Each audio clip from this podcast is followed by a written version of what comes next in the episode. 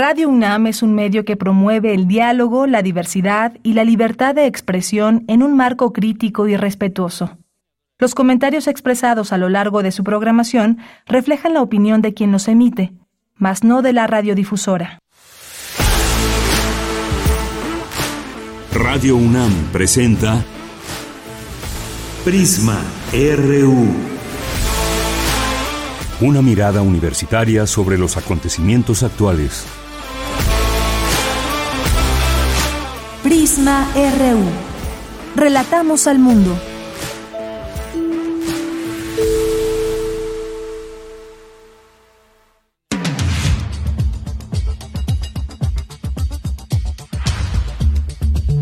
¿Qué tal? Muy buenas tardes. Muchas gracias por acompañarnos aquí en Prisma RU. Hoy 19 de septiembre del año 2023.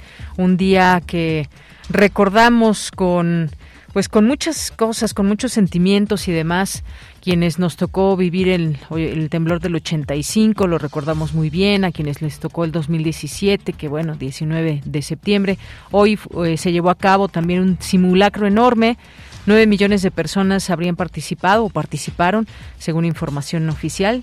Ya en un momento le tendremos en nuestro resumen toda esta información.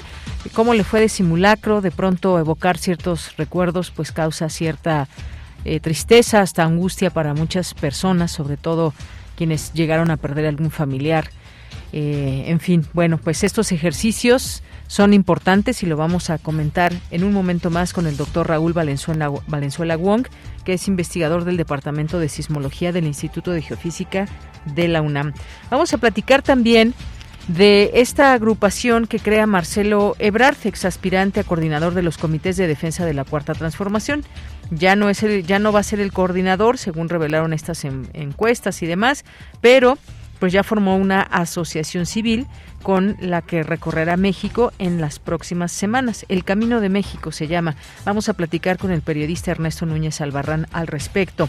También vamos a platicar con eh, la maestra de Leticia Cano Soriano, ella es coordinadora del Consejo Académico de las Ciencias Sociales y bueno, pues el Foro 2020 continúa. Fundación UNAM también aquí en esta colaboración que tenemos cada 15 días y hoy nos va a platicar la maestra sobre la educación superior inclusiva, no se la pierdan. En nuestra segunda hora vamos a invitarles a un diplomado de divulgación en Humanidades y Ciencias Sociales 2023-2024. Es un diplomado largo pero muy interesante. Ya nos platicará la doctora Fabiela Villela Cortés de Educación Continua de la Dirección General de Divulgación de las Humanidades. Hoy es martes, martes de Poetas Errantes. Sergio David nos va a acompañar. También tendremos literatura en, a la orilla de la tarde con Alejandro Toledo que nos hablará de los 70 años de El Llano en Llamas de Juan Rulfo y también presentará un documento que es como el acta de nacimiento del cuento Lubina. Eh, también pues es parte de lo que tendremos el día de hoy y como todos los días información nacional, internacional, de cultura, información universitaria y más. Así que quédese aquí en esta frecuencia 96.1 de FM de Radio UNAM. Desde aquí relatamos al mundo.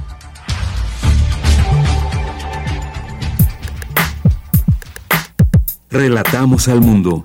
Relatamos al mundo.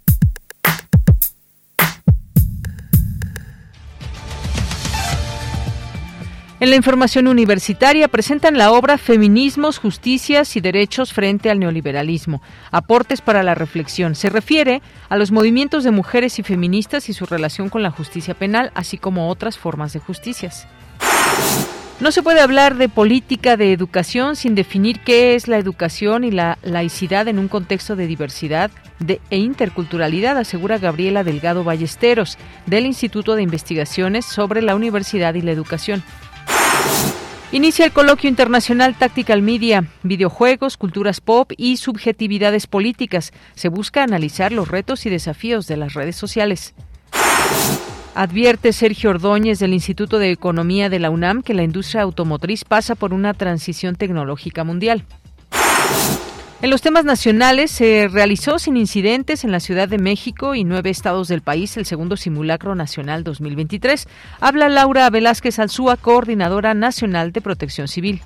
El presente ejercicio ha sido resultado del trabajo de millones de mujeres y hombres desde diversas trincheras consolidaron un trabajo permanente de organización, logrando conjuntar esfuerzos y voluntades que nos permiten considerar como un éxito el presente simulacro, con una participación de 115.494 inmuebles y 9.290.355 personas a lo largo del territorio nacional. Durante el presente simulacro participaron por parte del Gobierno de México 27.073 inmuebles con un total de 2.710.840 servidores públicos a lo largo del territorio nacional.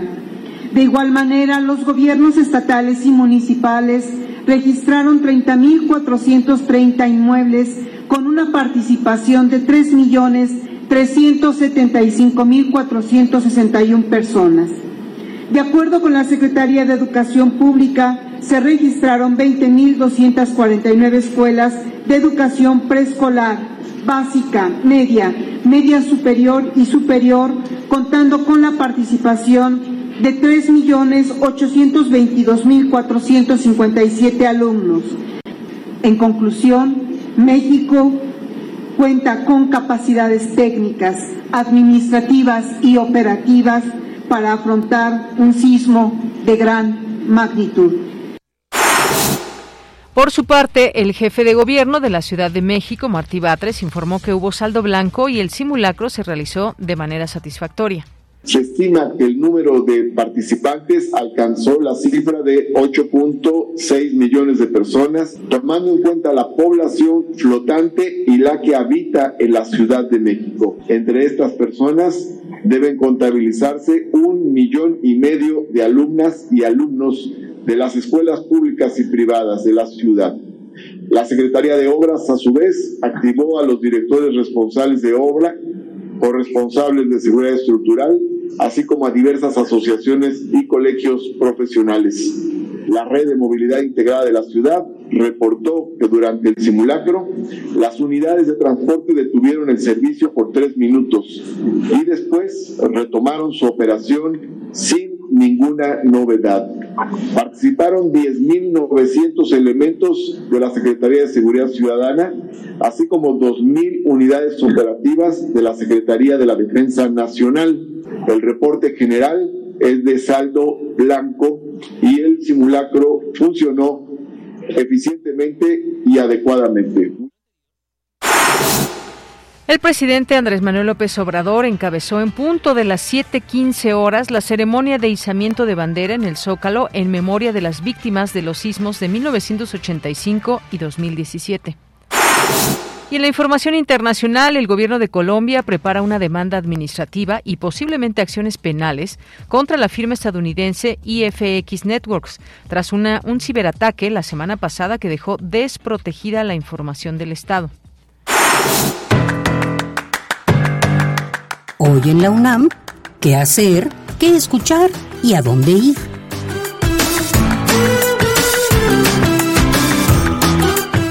La Unidad Académica de Estudios Regionales de la UNAM te invita a visitar la exposición virtual Mujeres Trabajadoras Agrícolas, fotogalería que expone los rostros de las mujeres que resisten en las comunidades, permitiendo un acercamiento a ellas y a su trabajo que impacta en la economía familiar y desarrollo de las regiones. La exposición virtual Mujeres Trabajadoras Agrícolas se encuentra disponible en el sitio oficial de la Unidad Académica de Estudios Regionales de la UNAM. En conmemoración del centenario del nacimiento de Raquel Tibol el próximo mes de diciembre y del 70 aniversario de su llegada a México, nuestra emisora ofrece al público una selección de programas de la serie Museos en el Aire, la cual fue realizada por la maestra durante 10 años en Radio UNAM. Cuenta con sus comentarios y análisis críticos sobre las artes plásticas y la museografía. El programa seleccionado para hoy martes 19 de septiembre se titula Museo Literario de los Artistas Plásticos Mexicanos. La serie radiofónica En Recuerdo de Raquel, se transmite todos los martes y jueves en punto de las 17 horas por la frecuencia universitaria de Radio UNAM, 96.1 de FM. La Facultad de Ciencias de la UNAM organiza el Seminario Estudiantil de Física, Comunicación de la Ciencia como anfitriona, en el Museo Universum, que contará con la participación de la maestra Silvia Maldonado Zamora. La cita es hoy, en punto de las 14 horas, en la sala de proyecciones del Departamento de Física de la Facultad de Ciencias de la UNAM, o sigue la transmisión en vivo a través de sus redes sociales.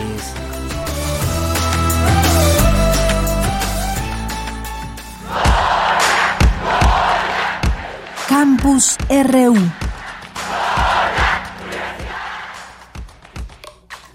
Bien, pues iniciamos en nuestro campus universitario en este martes 19 de septiembre con Dulce García. Con coloquios sobre videojuegos buscan analizar los retos y desafíos que suponen las redes sociales. ¿Qué tal, Dulce? Buenas tardes.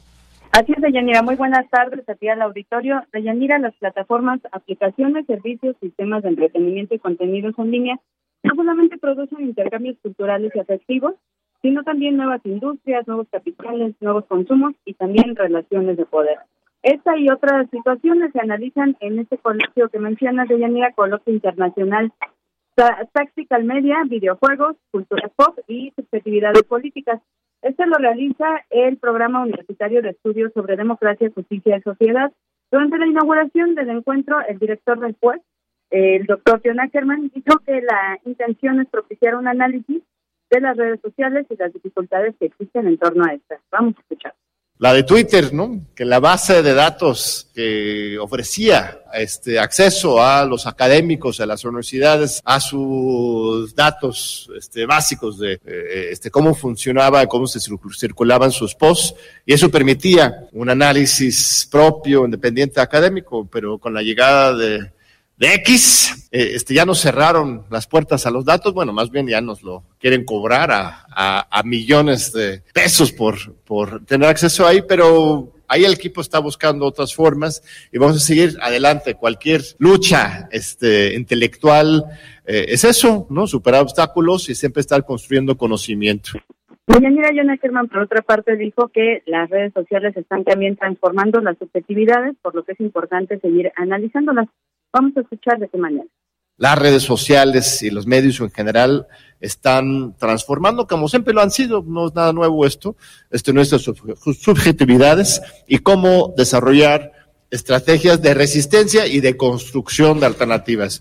Y bueno, pues para más información sobre las actividades que conlleva este coloquio, se puede visitar la página web del Programa Universitario de Estudios sobre Democracia, Justicia y Sociedad. Se realiza el día de hoy y también el de mañana esa información. Gracias, Dulce. Buenas tardes. Gracias a ti. Muy buenas tardes. Vamos ahora con Cindy Pérez Ramírez. Presentan la obra Feminismos, Justicias y Derechos frente al neoliberalismo, aportes para la reflexión. ¿Qué tal, Cindy? Muy buenas tardes. ¿Qué tal, Deyanira? Muy buenas tardes. Es un gusto saludarte a ti y al auditorio. En la obra editada por el Centro de Investigaciones y Estudios de Género de la UNAM y coordinada por Lucía Núñez, académica de esa entidad universitaria, las autoras se plantean, a través de la revisión de la teoría feminista, la manera reduccionista en la que se ha entendido la justicia dentro de los movimientos feministas, limitando su alcance a consecuencias punitivas. Es Marisa Belaustegui Goitia, directora del CIES, durante la presentación realizada en la Biblioteca Vasconcelos.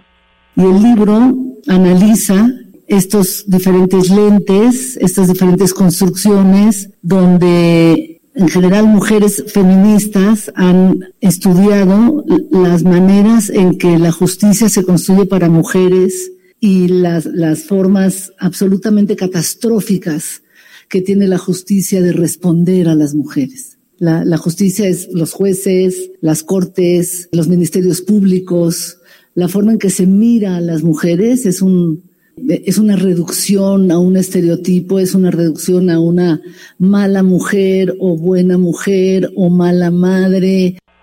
Las especialistas exploran en siete capítulos las distintas formas en las que el concepto de justicia se puede repensar y analizan los cambios que fueron considerados como un avance para el acceso a una vida libre de violencia, pero que ahora pueden significar la reproducción de desigualdades fundadas en el género, la raza, clase, etnia y sexualidad.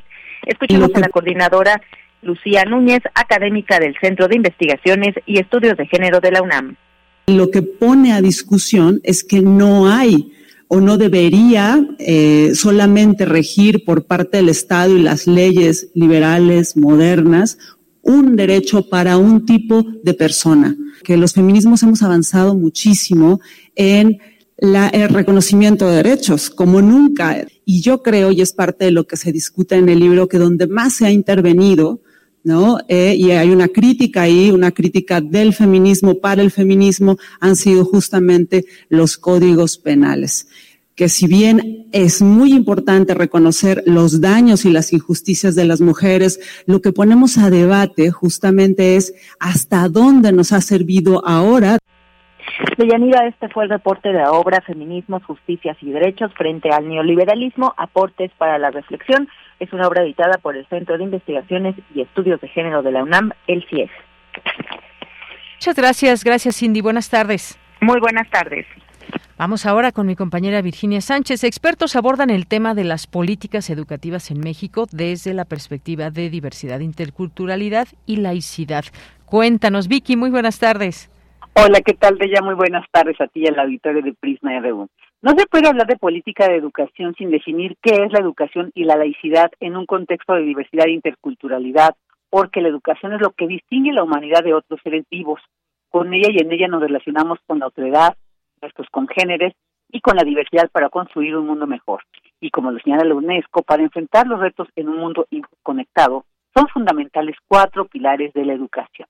Así lo señaló Gabriela Delgado Ballesteros del Instituto de Investigaciones sobre la Universidad y la Educación de la UNAM, el ISUE, durante la mesa redonda Las políticas educativas en México desde la perspectiva de diversidad, interculturalidad y laicidad, organizada por el Instituto de Investigaciones Jurídicas de la UNAM. Escuchemos de educación es el espacio del debate y la argumentación, el triunfo de la razón. Educamos para transformar con solidaridad palabras bastante deformadas por la política, utilizando los resultados de las ciencias para la convivencia y el bien común. La UNESCO de Naciones Unidas en el informe de Delors de 1996 plantea que para enfrentar problemas, riesgos y retos en un mundo interconectado, son necesarios cuatro pilares de la educación aprender a conocer, aprender a ser, aprender a vivir juntos, aprender a vivir con los demás y aprender a ser. Por su parte, Ana Laura Gallardo Gutiérrez, también investigadora del ISUE, señaló que el tema de la laicidad tiene que ver con la necesidad de la conformación de la identidad nacional del Estado-Nación y que funciona como herramienta para separar el Estado de la Iglesia. Escuchemos consustancial en ese sentido al nacionalismo y evidentemente eso tiene sus bemoles o tiene una cierta característica en el contexto mexicano, específicamente en contra de los dogmas de la religión católica. Esa es su función principal. Eh, después puede tematizar, se puede teorizar, se puede tener como muchos otros elementos, pero principalmente funciona como herramienta para la separación del Estado y la Iglesia. Y en términos educativos, eso implicó justamente todo lo que ideológicamente lógicamente implica la transmisión. Finalmente, Armando Javier Díaz Camarena del Instituto Tecnológico de Monterrey detalló que la disputa por la educación sexual laica no es nueva, al menos un siglo tiene. Dice, y tiene distintos escenarios donde va a estar el legislativo con el PIN parental, el diseño de la política pública con los libros de texto y la implementación de las políticas de educación sexual. De ella, esta es la información. Vicky, muchas gracias y buenas tardes. Buenas tardes. Prisma RU. Relatamos al mundo. Bien, pues continuamos. Les decía yo al inicio del programa cómo, cómo les había ido con este simulacro de una hipótesis de un temblor desde Guerrero de 8 de 8 grados de intensidad. Y bueno, pues hay las noticias que ya estamos viendo, que nos cuentan las autoridades, pues es que fue, hubo saldo blanco, que se llevó con éxito este este simulacro en el que participaron casi 9 millones de personas y que, bueno, pues hipotéticamente nos puede agarrar en cualquier lugar el temblor y hay que estar muy atentas, muy atentos, sobre todo en sitios donde hay mucha gente y que hay que manejar todo este tema desde una crisis nerviosa hasta poner en salvaguarda a las personas. Estamos hablando de escuelas, de trabajos, torres, edificios que son muy altos y en donde siempre pues intentar guardar la calma en todo esto. Pero hablemos de la importancia justamente de la respuesta de la población durante este simulacro nacional 2023, el segundo de este año. Ya está en la línea telefónica el doctor Raúl Valenzuela Wong, quien es investigador del Departamento de Sismología del Instituto de Geofísica de la UNAM, graduado en el Departamento de Ciencias Planetarias y de la Tierra de la Universidad de Washington. Doctor Raúl, buenas tardes, bienvenido. ¿Qué tal? Buenas tardes, a sus órdenes. Gracias, doctor. Pues, ¿qué le pareció este ejercicio que se hizo? Pues bueno, por supuesto, también desde nuestra universidad se hicieron los llamados en el que participa la gente y la importancia de estos, de estos ejercicios. Sí, yo creo que es importante, ¿verdad? Este, recordar que, bueno, bueno, en el caso muy particular de la Ciudad de México, que pues siempre tenemos ese, ese, ese riesgo de que se produzca un sismo que tampoco sabemos en qué momento se va a presentar, puede ser eh, cualquier día del, del año este y que pues bueno efectivamente existen ciertas cosas que nosotros podemos hacer para para estar preparados y prevenidos un poquito anticipar no al momento que se presente la eh, eh, la, eventualidad del, sismo cómo voy a reaccionar qué este qué, qué, qué voy a hacer no este eso eso es importante. Y otra cosa que a mí en lo en lo personal me, me gusta mucho mencionar pues es la parte también de, los reglamentos de construcción, ¿no? Este, hacer también nosotros un, un esfuerzo consciente por ver que o por asegurarnos de que estamos cumpliendo con los reglamentos de construcción. Claro, pues es algo que es muy fácil decir, pero pues nos requiere una inversión tanto de, de tiempo como como como de como de, de dinero. Este, entonces, bueno, yo creo que es el, el, mensaje que tenemos que, que repetir continuamente, este, que digo, bueno, al, al final del día, ¿verdad? Pues todos andamos con nuestras preocupaciones, que llevar a los niños a la escuela, irnos a trabajar, qué voy a comer, este, voy a pagar el teléfono, la luz, la renta, todo ese tipo de preocupaciones y a lo mejor como que no nos queda tanto tiempo para pensar en el, en, en el próximo sismo este pero bueno a final de cuentas pues el, destino no, nos alcanza y la naturaleza pues es tal que, que ha temblado en México siempre y en México va a volver a, temblar caray.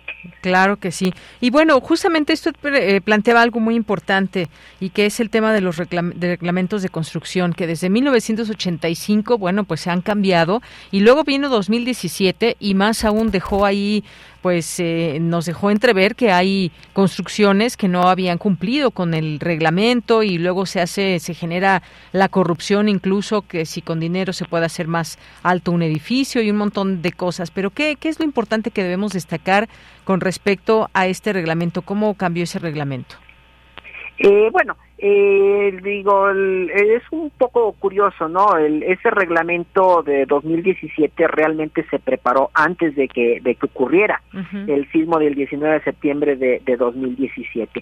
Digo, esencialmente lo, lo, los reglamentos de construcción, pues lo que, lo, lo, lo, lo, las mejoras a los reglamentos de construcción, ¿verdad? Pues lo que, lo que implica es también, pues un poco también efectivamente eh, aprender de, de, de, de experiencias, algunas dolorosas, ¿verdad?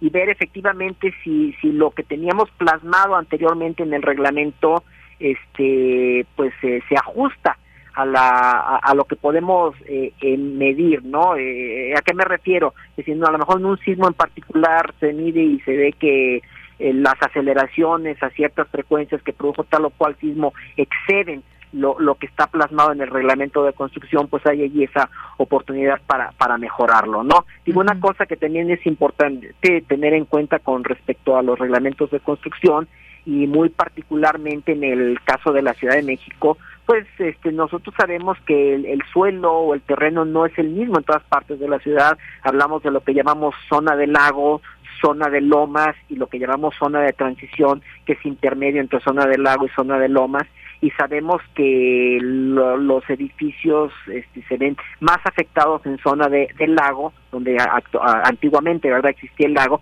porque los sedimentos que existen allí, las arcillas tienden a amplificar o hacer más grande la amplitud de la onda sísmica y por eso es que normalmente los daños más fuertes siempre uh -huh. se producen allí. Entonces, en ese sentido, los reglamentos de construcción pues son más estrictos este para zona del lago que para zona de Lomas. y toman en cuenta también diferentes tipos de sismos. Digo, el sismo de 1985, el sismo de 2017 no fueron no fueron iguales, este por por su distancia, por su magnitud, este afectaron edificios de diferentes alturas, de diferentes números de pisos. Este digo también este año hemos tenido varios eventos que la gente ha percibido, son sismos que tienen su epicentro dentro de la misma Ciudad de México, son sismos pequeños, pero también los reglamentos de construcción contemplan la ocurrencia de este tipo de eventos. Este, entonces realmente es una cosa muy muy compleja, muy muy completa también que abarca muchas muchas aristas, muchos muchos aspectos. Efectivamente, y como usted bien decía también, pues no se sabe en qué momento se va a presentar un temblor. Lo importante es siempre estar preparados, que puede ser en cualquier momento, cualquier día, cualquier hora. No se sabe, no se pueden prever que no vayan a caer en esto, siempre lo repetimos desde aquí. Y bueno, pues tan solo hoy se registró un sismo magnitud 4.1 en Cihuatanejo, Guerrero, lo que informó el Sismológico Nacional. Esto fue a las 12.40 a una profundidad de 52 kilómetros. Y luego se tuvo otro más temprano eh, según la autoridad sísmica, un primer temblor de magnitud 4.4 a 57 kilómetros del suroeste de Coyuca de Benítez, también en Guerrero. Aquí, pues bueno, prácticamente fue imperceptible y ese tuvo lugar a las 9 de la mañana con un minuto. Y ahí aprovecho para decir que pues ahí está la página del Sismológico Nacional, su Twitter o X, que es arroba sismológico MX. Y esto que mencionaba también, doctor, importante, los microsismos, que de repente, pues es algo que quizás no es nuevo, pero que lo empezamos a sentir ya de manera más reciente, que de pronto puede haber, en el caso de la Ciudad de México, un microsismo en la alcaldía Álvaro Obregón o uno en Benito Juárez o en Tlalpan. ¿Esto cómo podemos entenderlo? Y bueno, sí, a final de cuentas, bueno, hay que recordar, ¿no? La, la Ciudad de México está construida dentro del, eje volcánico, que es una región donde tenemos pues cerros, montañas eh, altas, elevadas, este y que efectivamente al tener esa eh, eh, todas esas montañas, verdad, de algún modo favorece la, la, la existencia de diferentes fallas. Digo, normalmente pensamos en sismos con epicentro en la costa y decimos, bueno, es que eh, allí se junta una placa tectónica con otra. Bueno, es, es posible que también hacia el interior de, la, de una placa existan diferentes diferentes fallas, ¿no? Este y entonces, pues bueno, ese es lo que lo que lo que está produciendo estos sismos con epicentro local dentro de la de la Ciudad de México. Y una cosa que es muy importante mencionar, aunque estamos aquí eh, estableciendo una relación con el eje volcánico, esto de ninguna manera nos está avisando del nacimiento o de la reactivación de, algún volcán. Mm. Este digo, puede llegar a, ocurrir en un momento dado, pero bueno, en el caso particular de estos sismos, pues no no es no no es que estén anunciando la, aparición o el nacimiento de, de, un, de un volcán. Simplemente que asociado con estas, estas diferentes montañas existen ciertas fallas tectónicas que eh, son donde se van a, a producir estos, estos, estos sismos. Muy bien, importante comentarlo. Muchas gracias, doctor. Y le pregunto también, por último, sobre este centro alterno de monitoreo en Hidalgo, un espejo del sismológico que ante cualquier contingencia, el Servicio Sismológico Nacional garantiza su continuidad operativa con la creación del centro alterno de monitoreo, inaugurado el, el, pasado 14 de septiembre. Eh, y bueno, pues importante también mencionarlo. Esto es San Agustín Tlaxiaca en Hidalgo. Sí, es, es correcto. Eh, yo creo que un poco también, y acabamos de mencionar la, labor del sismológico, y tú lo has dicho, ¿no? Se reportaron tan, tantos sismos o varios sismos el día de hoy. este El Servicio Sismológico Nacional este pues funciona 24 horas al día, 7 días a la semana, precisamente porque en todo momento se están produciendo estos sismos, la mayoría pues son pequeños, de repente tenemos unos grandes e inclusive otros catastróficos, pero para poder realizar esta labor, el sismológico cuenta con una red de estaciones que está repartida por todo el territorio nacional y para que estos datos lleguen a la, a la Ciudad de México, pues empleamos unas diferentes tecnologías para transmitirlos, este, algunas veces por internet, otros por enlaces de microondas, eh, por enlaces telefónicos, este, pero sobre todo por enlaces de tipo de tipo satelital. Entonces, una de las preocupaciones es, ¿verdad? Si en un momento dado se produce un sismo que llegue a afectar a la Ciudad de México, que nosotros pudiéramos perder el acceso a la comunicación satelital con nuestras estaciones, pues no podríamos localizar este sismo, calcular su magnitud. Y lo que se busca precisamente con este centro de Pachuca es que estos datos estén disponibles también en otro sitio y en el cual podamos mantener esa comunicación con las estaciones para nosotros poder este calcular la magnitud del sismo, la localización y a final de cuentas pues también, como lo acabas de mencionar en, en Twitter, ahora cómo se llama X, este, dar a conocer los resultados, este pues también necesitamos pues tener acceso a, a internet y a las comunicaciones para que esta información se pueda dar a conocer al público y a las autoridades, a los medios de comunicación. Claro, sí, justamente queremos platicarle, de, preguntarle sobre esto, porque este nuevo CAM se desarrolla a la par de la sede central, que está ubicado en Ciudad Universitaria, y con el objetivo justamente este de monitorear la actividad sísmica de todo el país a través de casi 100 estaciones sísmicas colocadas en diversos puntos del país. Así que, pues muchas gracias, como siempre, doctor, por su eh, conocimiento, por ampliarnos aquí la información. Ya se participó en este ejercicio importante, en este simulacro nacional y siempre estar atentas y atentos a lo que pueda suceder. Tenemos alertas sísmicas que pues por lo general siempre suenan, digo por lo general, 2017 sonó hasta después de que ya había comenzado por de dónde venía justamente el temblor, pero atentas y atentos siempre, doctor. Por supuesto, por supuesto, hay que no hay que bajar la, la guardia. Este, repetimos, no en México siempre ha temblado, en México siempre va a temblar y bueno, pues puede ocurrir en, en cualquier momento. Hay que estar hay que estar siempre, siempre alertas. Así es, doctor, muchas gracias. Con gusto. Hasta luego, buenas tardes. Hasta luego, nos vemos. Nos vemos. Fue el doctor Raúl Valenzuela Wong, investigador del Departamento de Sismología del Instituto de Geofísica de la UNAM. Continuamos. Queremos escuchar tu voz. Síguenos en nuestras redes sociales. En Facebook como Prisma RU y en Twitter como arroba PrismaRU. Bien, continuamos una de la tarde con 34 minutos. Pues ayer dábamos a conocer esta información acerca de lo que decidió el ex canciller Marcelo Ebrard y a final de cuentas pues es una formación de una formación una asociación civil eh, no de partido político aclara y pues esto tendrá una incidencia de estar viajando en el país para dar a conocer pues sus puntos de vista sobre distintos temas como lo había comenzado a hacer con esta eh, antes de que se llevaran a cabo estas encuestas que definirían a quien sería el coordinador de defensa de la cuarta transformación. Hemos invitado hoy a Ernesto Núñez Albarrán él es periodista analista político subdirector de Información de Animal Político, profesor de la Facultad de Ciencias Políticas y experto en temas electorales. ¿Qué tal, Ernesto? ¿Cómo estás? Buenas tardes.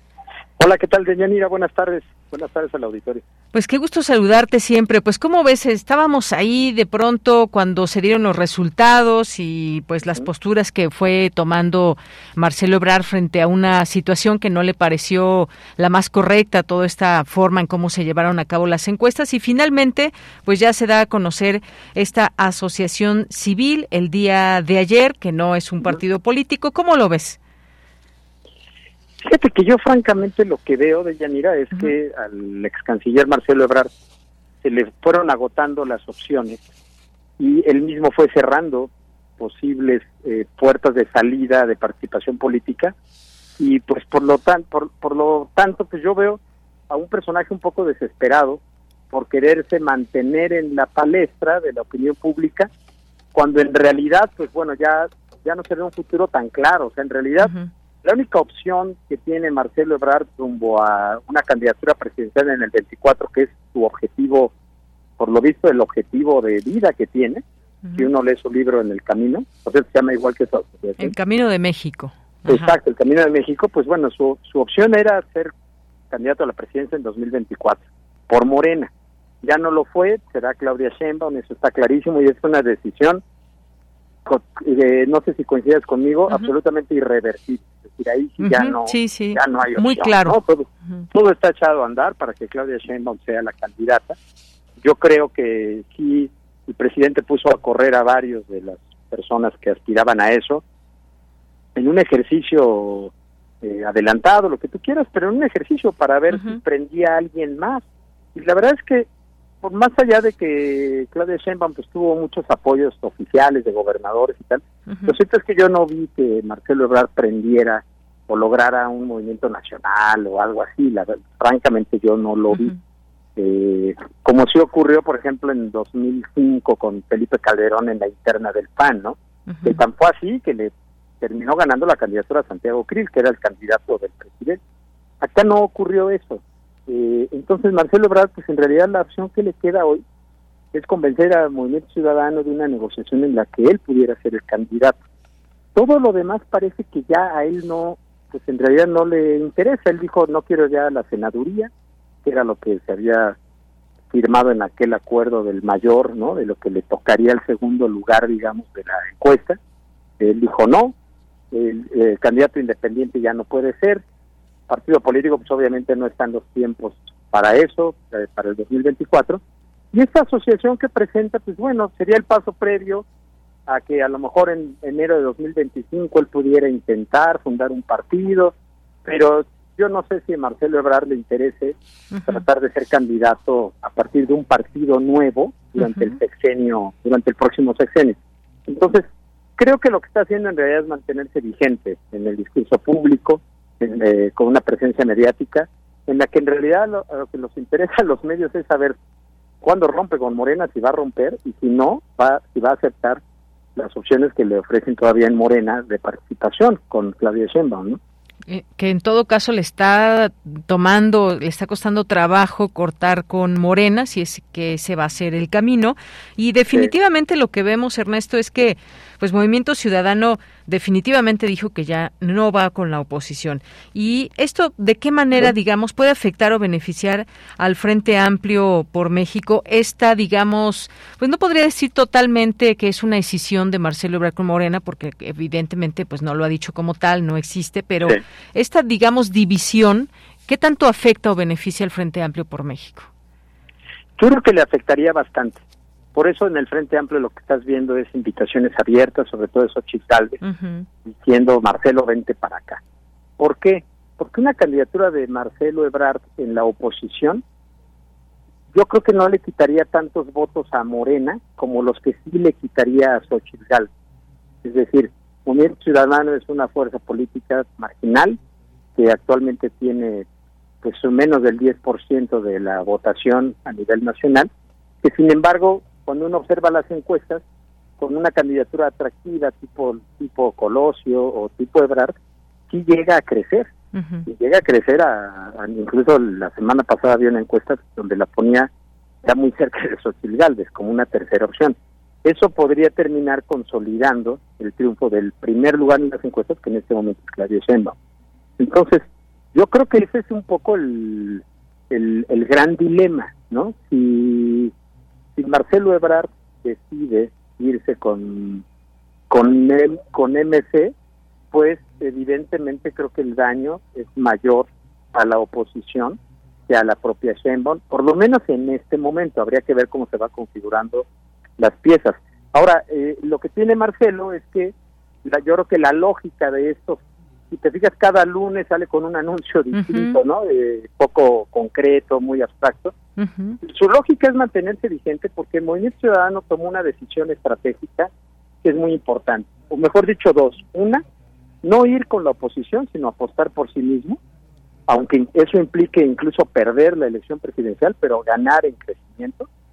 Y dos, no, eh, no hacer nada hasta los tiempos legales. Los tiempos legales son noviembre de este año. Entonces, eso encaja muy bien con los tiempos de Marcelo, que Marcelo tiene, digamos, todo lo que queda de septiembre y todo octubre, para seguir deshojando la margarita y ver si negocia con MC esta posición.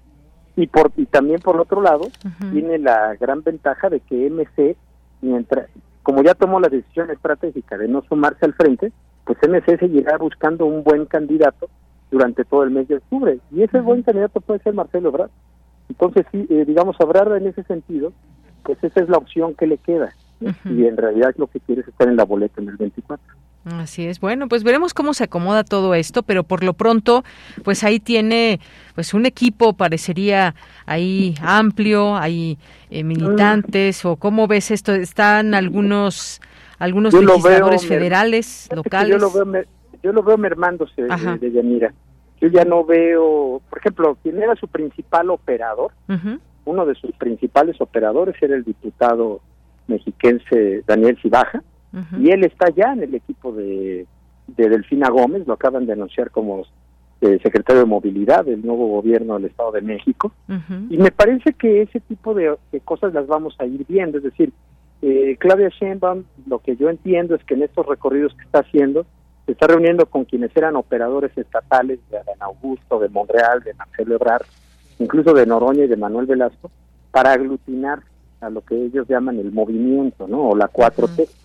y, yo estoy seguro que eh, la oferta a la gente que está con Marcelo, diputados, senadores, por el lado de una posible reelección, por el lado de una posible candidatura a nivel municipal, por el lado de un futuro político, es mucho más claro dentro de Morena. Y en ese sentido yo pienso que el movimiento de Marcelo Ebrard va a ir mermando en su fuerza, ¿no? Él, él presume actualmente creo que 30 diputados y media docena de senadores, que muy probable, creo que yo, creo yo que es muy fácil que los pueda ir perdiendo en el sentido de que ellos pueden aceptar otras posiciones dentro de la propia Morena.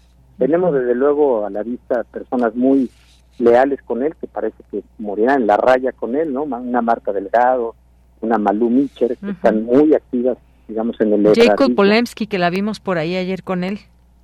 Sí, aunque Jacob, acuérdate que ella está actuando más desde el resentimiento de eh, no me dejaron competir, no la han tratado bien, Mario Delgado, la dirigencia de Mario Delgado la ha tratado muy mal, ¿no? no le ha dado su papel como expresidenta de Morena y, eh, y digamos está más ahí por una especie de despecho, porque durante los recorridos nacionales pues no fue una voz activa con Marcelo Ebrard, no, más bien ella ahorita está en solidaridad con Marcelo en el reclamo frente al Consejo de Honor y Justicia de Morena, que eso sí, eso sí se lo deben a Marcelo, es, digamos, limpiar el proceso de encuesta, responder satisfactoriamente a todas las dudas que ha planteado Marcelo sobre eh, la legalidad y la limpieza del levantamiento de la encuesta.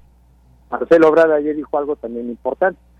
Va a depender de esa respuesta que le dé el Consejo, que por cierto debe ser en esta semana por los plazos legales, de eso va a depender su permanencia, sí o no, en Morena.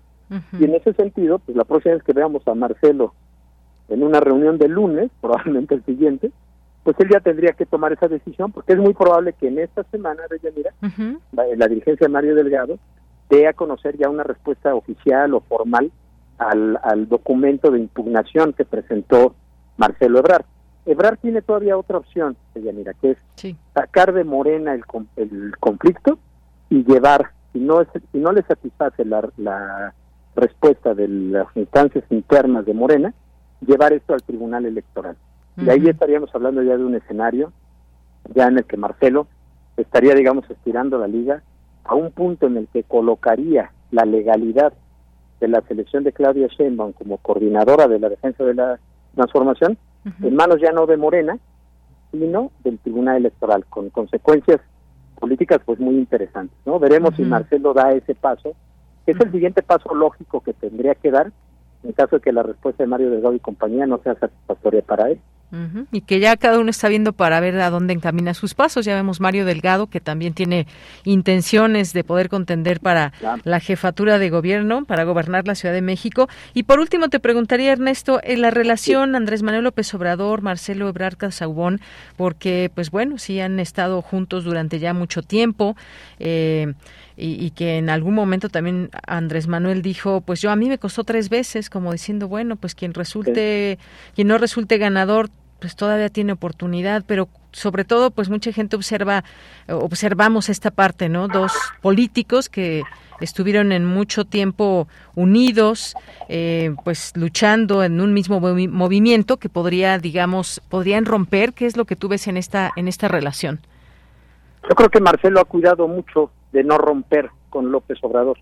Siempre que le preguntamos los periodistas, oiga, y el presidente, es que él siempre ha sido muy respetuoso y habla siempre del gran afecto que le tiene y tal.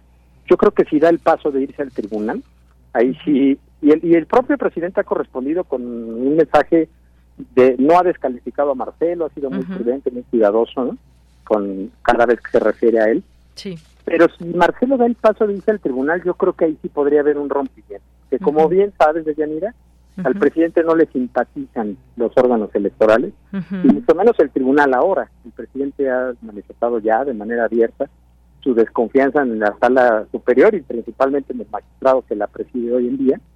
Entonces, si Marcelo saca de Morena el conflicto y lo lleva al Tribunal Electoral, me parece que ahí sí podríamos ya ver un rompimiento de eh, Marcelo con el presidente, porque el propio Marcelo está consciente de que, eh, de que si algo no toleraría López Obrador es que la, digamos, la legitimidad o la legalidad de su candidata quedara en manos de un tribunal al que el presidente desprecia. Entonces, creo que ese será un paso muy interesante y que además tendremos que verlo ya en los próximos días, porque, insisto, Ebrard también tiene plazos para impugnar ese proceso interno de Morena, que no olvidemos quedó registrado ante el INE, cuando el INE le pone reglas, entonces Marcelo sí tiene la opción de ir al tribunal y decirle al tribunal limpia el proceso interno de Morena. Entonces, si Marcelo da ese paso, me parece que sí estaría generando ya una tensión mayor con el presidente que hasta el momento pues sí ha sido un trato de mucho respeto mutuo. Muy bien. Bueno, pues Ernesto Núñez Albarrán, siempre un gusto poder platicar contigo. Muchas gracias y buenas tardes. Muchísimas gracias, Deyanira, que estés muy bien. Un abrazo, hasta luego. Gracias. Ernesto Núñez Albarrán, periodista, analista político, es profesor de la Facultad de Ciencias Políticas y es experto en temas electorales. Continuamos. Fundación UNAM.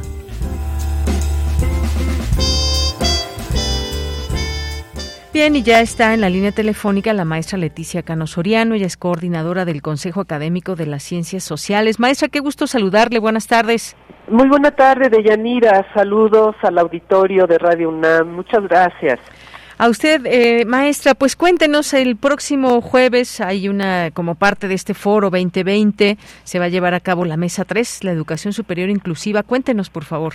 Claro que sí, Deyanira. Bueno, pues eh, como todas y todos sabemos, eh, justamente hace 10 años dan inicio estos foros llamados Foros 2020 que nuestra Universidad Nacional Autónoma de México eh, lleva a cabo a través de los consejos académicos de área y del bachillerato en coordinación con la Fundación UNAM.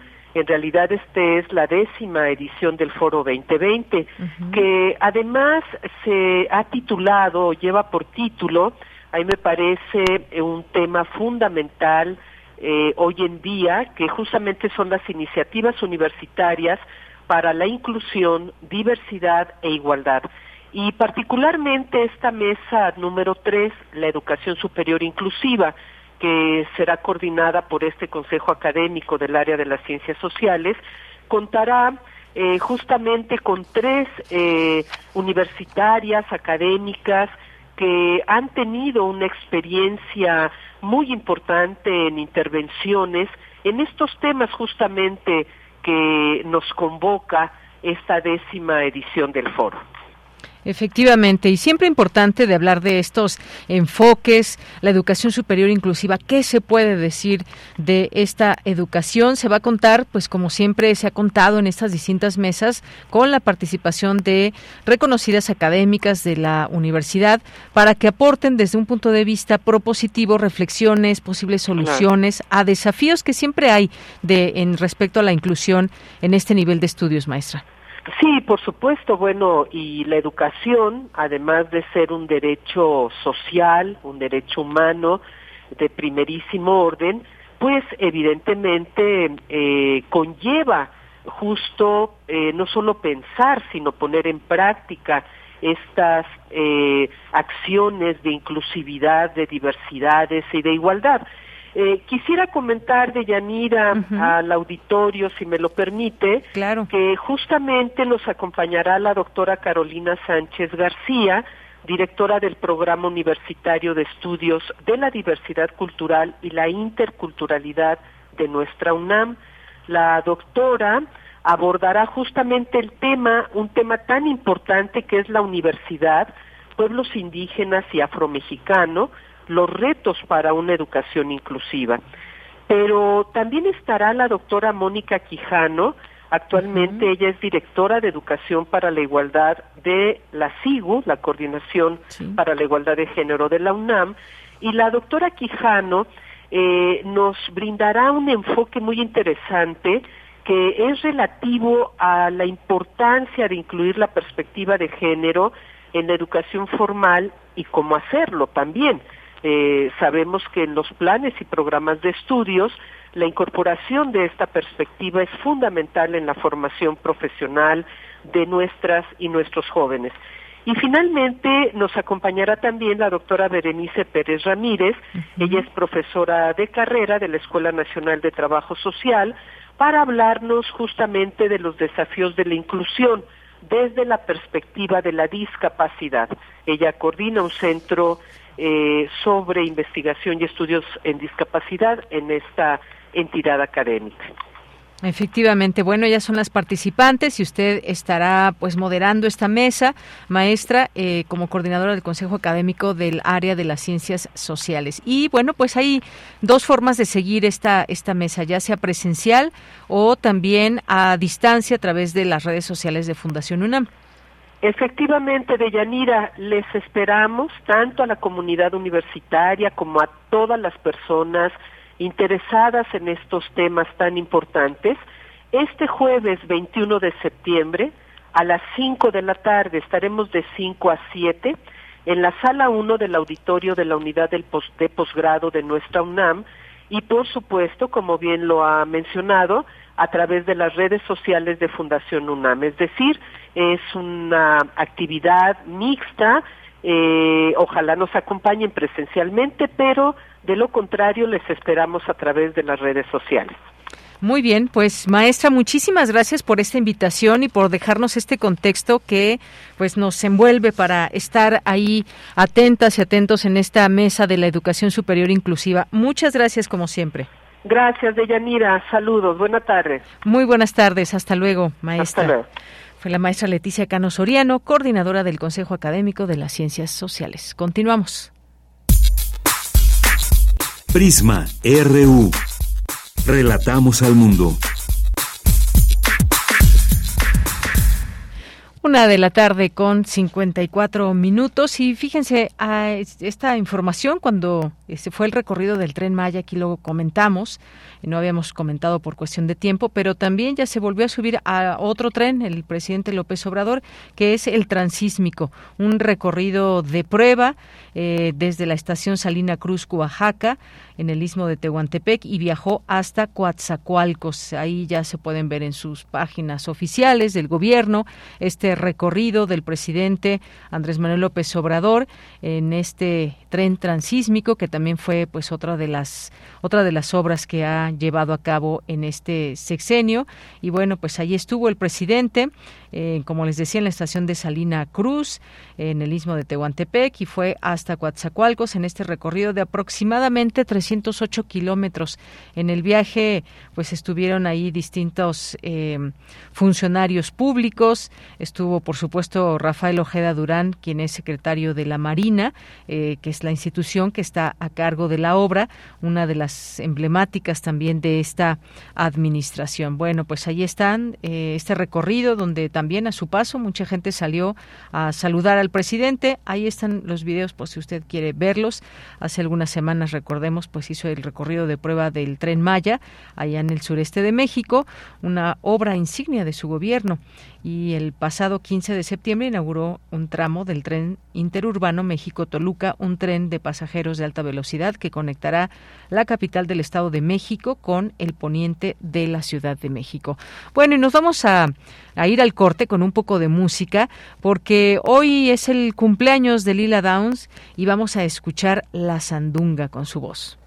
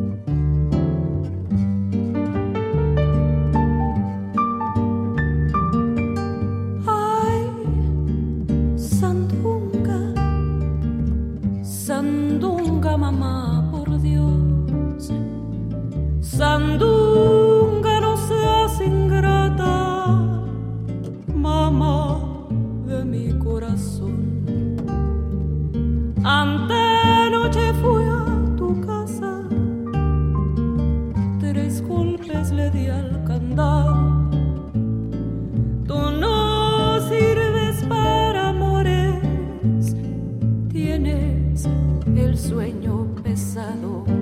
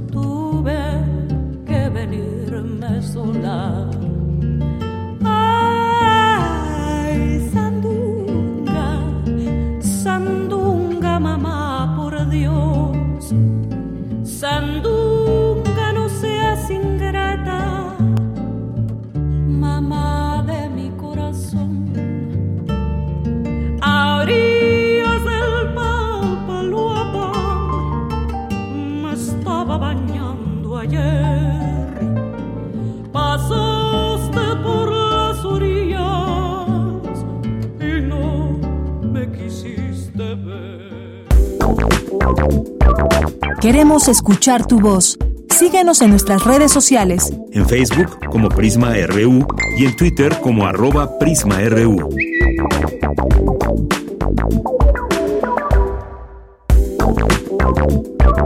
Queremos escuchar tu voz.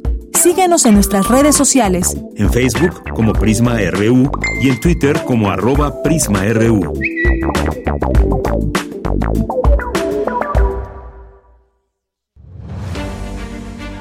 Álvaro Mutis, el inventor de Macrol el Gaviero.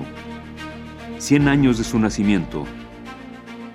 Ya en México, Mutis estuvo preso 15 meses, entre 1959 y 1960, en el Palacio de Lecumberri, debido a que defraudó a la empresa petrolera ESO, en Colombia, donde trabajaba. Jamás hubiera conseguido escribir una sola línea sobre las andanzas de Macrol el Gaviero, que ya me había acompañado a trechos en mi poesía, de no haber vivido esos 15 meses en el llamado con singular acierto el Palacio Negro. La experiencia fue tan radical y penetró hasta rincones tan secretos de mi ser que hoy lo recuerdo con algo que se parece mucho a la gratitud y también a la ternura. Álvaro Mutis, 96.1 FM, Radio UNAM, Experiencia Sonora. 34 Feria Internacional del Libro de Antropología e Historia. Celebra con nosotros la cultura y la lectura. Con nuestros invitados, Cuba, Sonora y la Escuela Nacional de Antropología e Historia. Presentaciones editoriales, conferencias, música. Talleres, Festival de Cine Antropológico. Y el Premio Antonio García Cubas. En el Museo Nacional de Antropología del 5 al 15 de octubre. Programación en feriadelibro.ina.gov.mx. Instituto Nacional de Antropología e Historia. Secretaría de Cultura. Gobierno de México. Ahí viene la cuarta transformación, con este ritmo que está sabrosón, unidos en una revolución que mi México lindo merece hoy. Ay, a la izquierda como el corazón. Vete, vete, es la cuarta T. Vete, vete, es la cuarta T. Vete, es la cuarta transformación, porque México merece más. Ay, vete. PT es la 4T. Si te sientes mal y alguien te ofrece una tacha para animarte, no aceptes. Tachas, pastas, anfetas, cristal, sean pastillas coloridas o pequeños cristales, todas son metanfetaminas. Muchas veces son elaboradas en laboratorios clandestinos usando químicos como ácido muriático o veneno para ratas. Son tan adictivas que los traficantes suelen regalarlas para engancharte, porque terminas pagando mucho más. Si te drogas, te dañas. La felicidad que necesitas está en ti, con tu familia, tus amigos y la comunidad. Secretaría de Educación Pública. Gobierno de México. Lo social, lo político, lo económico, lo cultural, son fenómenos que nos competen a todas y a todos. Nada debe sernos impuesto, porque tenemos una voz, una opinión, tenemos derecho a debate. Analiza lo que sucede en la sociedad en compañía de universitarios, juristas, especialistas y activistas. Con Diego Guerrero, los martes a las 16 horas por Radio UNAM. Experiencia sonora. Tu opinión es muy importante. Escríbenos al correo electrónico prisma.radiounam@gmail.com.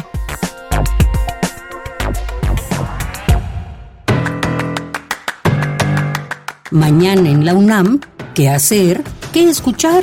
¿Y a dónde ir?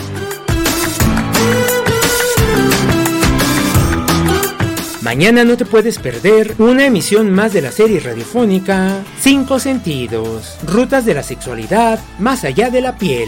Mañana miércoles 20 de septiembre el programa se titula Sexualidad en la discapacidad. Roxana Pacheco, directora del Instituto Mexicano de la Sexualidad en la Discapacidad, trabaja por la resignificación de la sexualidad en personas con algún tipo de discapacidad. Ella se rebeló contra quienes le dijeron que se olvidara de su vida sexual después de un accidente que le provocó una lesión en la médula espinal, por lo que ahora usa silla de ruedas. La serie radiofónica Cinco Sentidos, Rutas de la Sexualidad más allá de la piel, se transmite todos los miércoles en punto de las 10 horas por el 96.1 de frecuencia modulada. El Programa Universitario de Alimentación Sostenible y la Dirección General de Atención a la Comunidad de la UNAM organizan la jornada por una alimentación sostenible Unámonos por el hambre cero. Podrás participar donando los siguientes alimentos: arroz, frijol, lentejas, aceite y alimentos enlatados. Asiste el próximo 22 de septiembre de 11 a 16 horas a las Islas de Ciudad Universitaria, donde podrás participar además en diferentes actividades lúdico-recreativas. Ya viene la sexta edición de Arcadia, muestra internacional de cine rescatado y restaurado, cuyo objetivo principal es visibilizar los fondos, las colecciones y los fragmentos fílmicos que han sido rescatados y restaurados por especialistas de cine en todo el mundo. En esta ocasión, se llevará a cabo del 29 de septiembre al 1 de octubre. Consulta la programación completa en el sitio oficial www.filmoteca.unam.mx. Para Prisma RU, Daniel Olivares Aranda.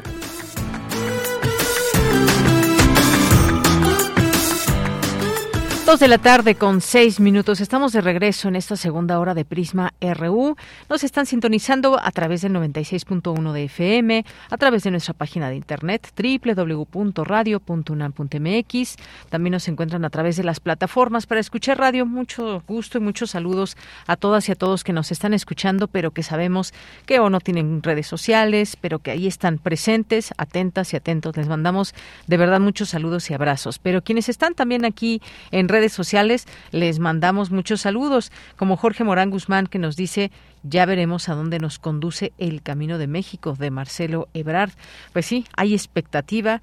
Eh, gracias, Jorge. Mayre Elizondo nos dice, besos a todos en Prisma RU. Voy escuchando el programa saliendo de Ciudad Universitaria, pasando frente a la Facultad de Trabajo Social. Muchos besos y abrazos a Deyanira. Muchas gracias, Mayra. Gracias por compartirnos esta, esta foto de nuestra ciudad universitaria. Ahí justamente pasando por trabajo social, me parece más adelante o más atrás quedó contaduría. Bueno, ese circuito que cuántas veces y tantas hemos pasado, ya sea en el Puma Bus, ya sea en automóvil, caminando. Muchas gracias, Mayra, por compartirnos y te mandamos muchos, muchos saludos y abrazos y besos para ti también. Abelina Correa, muchos saludos. Jorge Morán nos dice, francamente, en el Instituto Politécnico Nacional faltó mucha coordinación durante el simulacro que hoy. Pues que sean, digamos, oportunidades, que nos demos cuenta de que algo no está funcionando bien, bueno, en dónde se puede generar eh, más coordinación, más disciplina, digamos, más intención para tener, eh, pues cuando sea, como dicen, el simulacro real, cuando haya un sismo, pues realmente haya esta coordinación eh, efectiva que pueda salvar vidas. Gracias, Jorge, por compartirlo. César Soto, ante las irregularidades e incidencias de la inconformidad de Marcelo Ebrard, podrá impugnar o no el proceso interno de Morena ante el INE y el Tribunal Electoral. Pues sí, está en su derecho, efectivamente. Gracias, César. ¿Quién más nos escribe por aquí? Jorge nos dice, la, las políticas educativas en México deben ser de interés permanente para todos. Gracias. Gracias también por aquí, Alejandra Bueno. También Jorge nos dice, leeré el libro Feminismo, Justicia y Derechos frente al neoliberalismo, aportes para, para la reflexión y revisar sus aportaciones. Pues qué bueno, Jorge, de eso se trata, que aquí lo que digamos, textos que les podamos acercar, conferencias, eh, cursos, diplomados y más, pues alguno les ha de interesar y eso es justamente lo que pretendemos, que les interese y que escuchen, lean estas voces de distintas expertas y expertos en nuestra universidad. Una tarde de martes venturosa para Deyanira Morán, equipo de Prisma RU, Inter y Radio Internautas. Muchas gracias. Radionautas, gracias Jorge. Manuel Martínez, muchos saludos. Lorenzo Sánchez también que nos dice, participé en el simulacro. Estaba en Coyoacán. Considero que de verdad la población tiene que participar seriamente en ello. Tal vez podamos salvar nuestras vidas. Un abrazo. Muchas gracias, Lorenzo Sánchez, por compartirnos esta experiencia.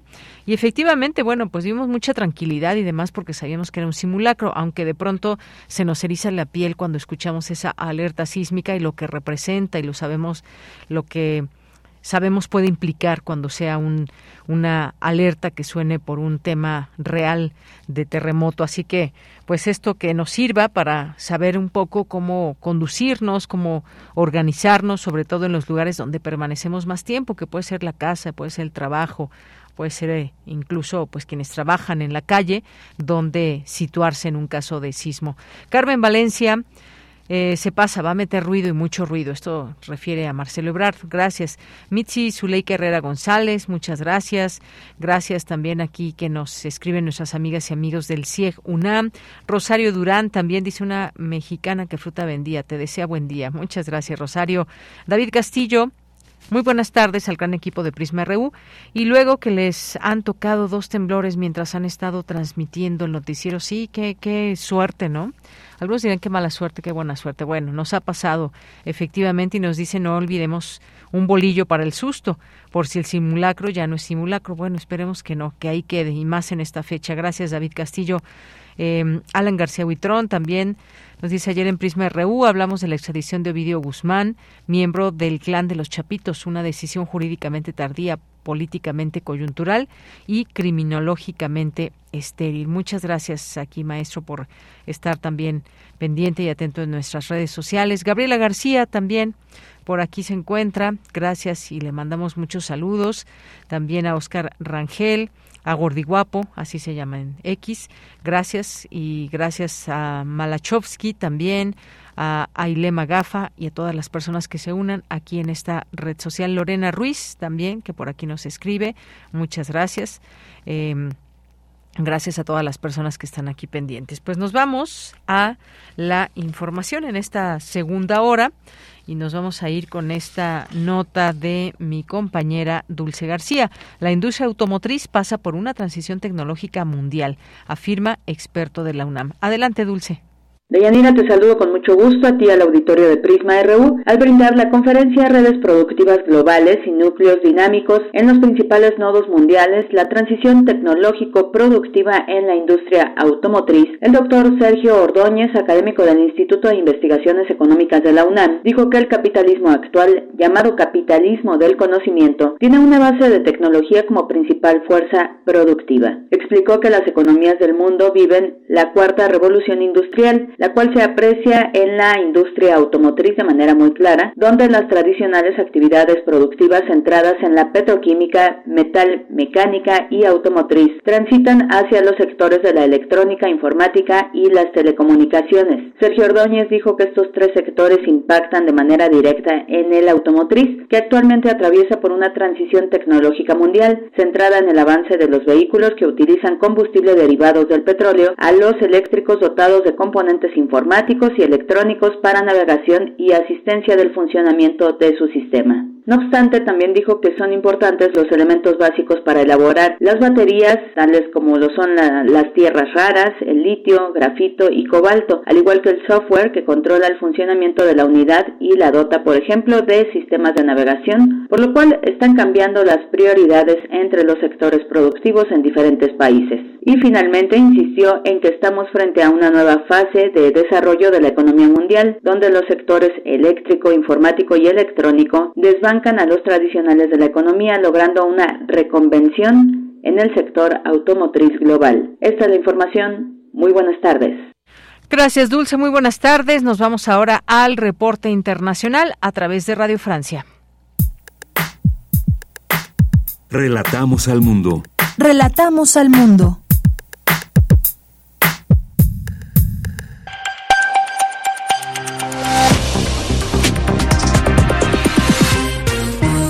Bienvenidos a este flash informativo de Radio Francia Internacional. Mathieu Leroy lo hace en los controles. Hoy es martes 19 de septiembre y así comenzamos.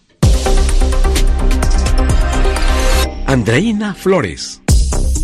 Peace is inextricably linked to sustainable development. Es la voz del secretario general de la ONU, Antonio Guterres, en su discurso de apertura de la Asamblea General de la ONU en su sesión número 78. La sede de Naciones Unidas en Nueva York reúne a los jefes de Estado y de Gobierno de 193 países para tratar temas de toda índole, cambio climático, conflictos armados, alimentación, acceso al agua potable, entre otros. La gran estrella de esta plenaria es el presidente ucraniano Vladimir Zelensky, quien ofrecerá hoy su discurso en persona por primera vez en la tribuna de la ONU. Ya se cuentan dos civiles muertos y 23 heridos en los enfrentamientos armados que se registran en Nagorno-Karabaj. Azerbaiyán lanzó un ataque contra grupos separatistas en esta zona que se disputa con Armenia. Las autoridades azerbaiyanas han bautizado esta ofensiva como una operación antiterrorista, mientras aseguran que está abriendo corredores humanitarios para la evacuación de civiles.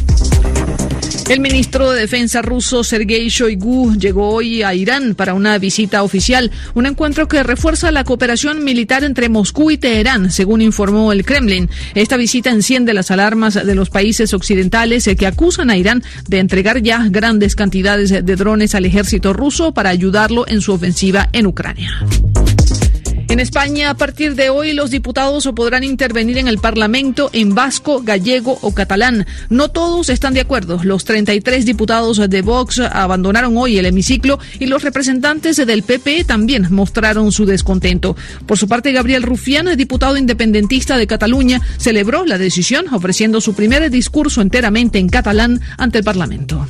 Una lengua no només serveix per comunicarse una lengua... no solo sirve para comunicarse, también sirve para representar lo que eres, eh, dice Rufián. Y 15 futbolistas españolas que ganaron la Copa del Mundo se niegan a jugar con la selección nacional a pesar de haber sido convocadas por la nueva entrenadora del equipo. Entre ellas está Alexia Putellas, considerada la mejor futbolista del mundo. El grupo pide más cambios en la Federación Española luego de que renunciara su presidente Luis Rubiales por haber besado en la boca a una jugadora sin su consentimiento. Con esto ponemos punto final a este flash informativo de Radio Francia Internacional. Le saludó Andreina Flores.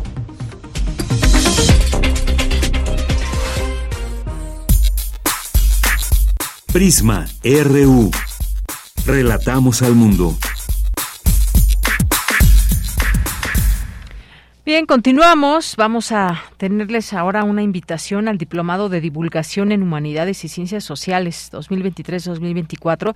Ya nos acompaña la doctora Fabiola Villela Cortés, de Educación Continua, de la Dirección General de Divulgación de las Humanidades. ¿Qué tal, doctora? Muy buenas tardes. Hola, Deyanira, ¿cómo estás? Buenas tardes. Saludos a ti y a toda tu audiencia. Muy bien, muchas gracias. Pues cuéntenos sobre este diplomado que abarca varios meses. Cuéntenos de qué se trata, para quién va dirigido. Adelante, doctora. Claro que sí, muchísimas gracias. Pues queremos invitar a todas las personas que estén interesadas en realizar divulgación, sobre todo divulgación en humanidades y ciencias sociales, a sumarse a este esfuerzo. Estamos en la cuarta edición de este diplomado, en donde, bueno, cada, cada edición ha tenido un tema innovador el primero, por supuesto, fue un, un esfuerzo por simplemente implementar un diplomado de este tipo enfocado a divulgar las humanidades y las ciencias sociales. El siguiente fue la inclusión de la multi e interdisciplina como ejes de acción para, em, para congregar estos diferentes puntos de vista que nos permitan divulgar. El tercero, ya incluimos el tema de audiencias, ¿no? Con el objetivo de em, instrumentar proyectos que sean de consumo general y en esta cuarta ocasión hemos incluido el tema de la importancia de la imagen y del diseño para presentar estos estos proyectos de divulgación, ¿no? Y en este sentido, sabemos que cada vez encontramos más oferta educativa de este tipo, sin embargo, creemos que lo que distingue a este diplomado es principalmente que no solo se busca que el alumnado genere productos finales, sino que genere proyectos de largo aliento, ¿no? Entonces, por eso nos interesa que quienes estén interesados en la divulgación, sobre todo estudiantes, egresados, investigadores, investigadoras a nivel nacional o internacional, se puedan se puedan sumar. Efectivamente, que se puedan sumar, esa es la idea de hacer esta invitación. ¿Y cuál es, digamos, el perfil o quiénes son las personas que más toman este diplomado, quienes nos están escuchando, que digan, a ver, yo tengo ganas de entrarle a este diplomado, puedo, no puedo? ¿Cuáles son las características o cuál es el perfil? Claro que sí, muchas gracias. Mira, a lo largo de estos, de estos tres últimos años, hemos contado con perfiles de ingreso de carreras como historia, administración, comunicación, artes, diseño, antropología, filosofía, e incluso también eh, de las áreas de ciencia como biología, química y geografía, sobre todo porque nos comentaban que quieren hacer divulgación de esas disciplinas, pero desde una perspectiva social y humanística, ¿no? Esta conjunción interdisciplinar nos parece cada vez más relevante, esto lo celebramos, y por lo mismo hemos tenido, te digo, también perfiles de áreas de, ciencias, ¿no? Por supuesto, hemos contado con estudiantes de licenciatura, también de posgrado, eh, participación de investigadoras, investigadores, administrativos de, de la universidad y también de universidades estatales y, por supuesto contemplando también los funcionarios de diferentes áreas de comunicación quienes se encargan de comunicar qué es lo que están haciendo al interior de sus universidades o dependencias. Muy bien, bueno, pues importante mencionarlo. Empieza el 24 de octubre y pues son varios meses hasta el 20 de junio de 2024. Así es, en realidad damos inicio el 23 de octubre, es un lunes, es el único es la única sesión que se realizará el lunes. Todas las demás son martes y jueves de 5 a 8 y es virtual. Todas las sesiones se, se realizarán a través de Zoom. Estamos hablando que son 45 sesiones para dar un total de 133 horas. La modalidad, insisto, es a distancia. A distancia, muy bien. Bueno, importante mencionarlo. 23 de octubre, el 20 de junio. Tienen tiempo, pueden entrar a la página www.humanidadescomunidad.unam.mx. No sé si nos quiera dar algún otro teléfono, hay alguna otra vía de contactarse. Claro que sí, tenemos el correo electrónico que es diplomadohumanidadesunam@gmail.com. Ahí pueden dirigirnos todas sus sus dudas, sus preguntas, ¿no? Y bueno, insistir en que el, el objetivo de este diplomado es dotar de herramientas conceptuales, teóricas y prácticas a todas y todos los interesados para que, insisto, puedan desarrollar estos proyectos concretos, ¿no? Que, que se ajusten a sus intereses. Y señalar que contamos con un profesorado extraordinario, son 20 profesores, académicas, académicos de la UNAM, también funcionarios y, por supuesto, personas externas a la misma universidad de áreas como filosofía, ciencias políticas y sociales, antropología, derecho, sociología, comunicación, periodismo, en la parte editorial, artes visuales y bellas artes. Muy bien, bueno, pues ahí está eh, cómo está configurado este diplomado, un poco pues también evidentemente hablar de las personas que participan, que son pues el profesorado que estará también inmiscuido en este diplomado, importante conocerlo. Y pues me imagino también no lo no no me he metido a la página como tal del del diplomado, que vienen ahí los distintos módulos para que la gente pueda pueda conocer y tener esta información como pues mucho más a detalle, doctora. Así es, de hecho, em, si me permites ya brevemente comentar que es un diplomado que está dividido en cinco módulos. Lo que hemos buscado es que tenga una tenga un inicio que permita contar con reflexiones teóricas para que puedan empezar desde ahí quienes quieran empezar en, en el ámbito de divulgación, que puedan contar con todas estas herramientas teóricas y a partir de ahí ir desarrollando los diferentes proyectos. Entonces, el módulo 1, insisto, reflexiones teóricas, el módulo 2 ya inicia con el diseño de productos de divulgación, sobre todo en redacción, y digamos, el, el 3 al 5 ya es, em, ya es mucho más práctico, la idea es que puedan implementar ya lo aprendido en los dos primeros y puedan empezar a perfeccionar el área de escritura, producción audiovisual y finalmente cómo estructurar una estrategia en redes sociales y promoción de los productos de divulgación que han estado desarrollando a lo largo de todos los meses para que al finalizar puedan tener, insisto, este este proyecto que se puede repetir em, a lo largo del, de los años dependiendo de qué tan qué tanto quieran em, contar con, con el tiempo para desarrollarlo. Muy bien, bueno, pues creo que está muy bien explicado todo esto que refiere al diplomado de divulgación en humanidades y ciencias sociales. Le agradezco mucho, doctora, que haya estado aquí y dejamos esta invitación para nuestro público, también ya publicado en nuestras redes sociales, por si quieren eh, tener ahí todo este detalle. Muchas gracias. Al contrario, muchísimas gracias a ti y gracias a todos. Que tengan excelente tarde. Igualmente para usted, hasta luego. Hasta luego. Fue la doctora Fabiola Villela Cortés de Educación Continua de la Dirección General de Divulgación de las Humanidades y la invitación a este diplomado. Continuamos. Poeta soy, errando voy, buscando el sonido que dejó tu voz, mi corazón alcanzando el tuyo es un destino decidido, escúchame. Poetas errantes. Bien, hoy en Poetas Errantes nos acompaña Sergio David, que ya se encuentra en la línea telefónica. Sergio, ¿qué nos cuentas? ¿Cómo estás? Hola, ¿qué tal? Muy bien, me siento estar aquí otra vez. ¿Participaste en el simulacro? Sí, justo. Ah, qué bueno, porque es parte de pues lo que necesitamos hacer también en el día a día para estar siempre preparados. Pero cuéntanos, ¿qué nos vas a presentar el día de hoy? Ah, bueno, pues este día la cápsula fue inspirada en un capítulo de un libro de Tu mundo y el mío de John Green. Y bueno, con referencias a un ensayista CJDX y un poema de Edna San Vincent Milley. Y bueno, la cápsula hablo de una manera personal sobre como dudas y pensamientos que he tenido y siempre tengo y particularmente como que la forma en que creo que funciona mi, mi, mente y mi proceso de, pensar de pensar para poder hablar sobre el presente y lo especial que es y puede llegar a ser. Muy bien, bueno, pues ahí esta invitación a reflexionar sobre el sentido de la vida. Vamos a escucharle regreso contigo, Sergio.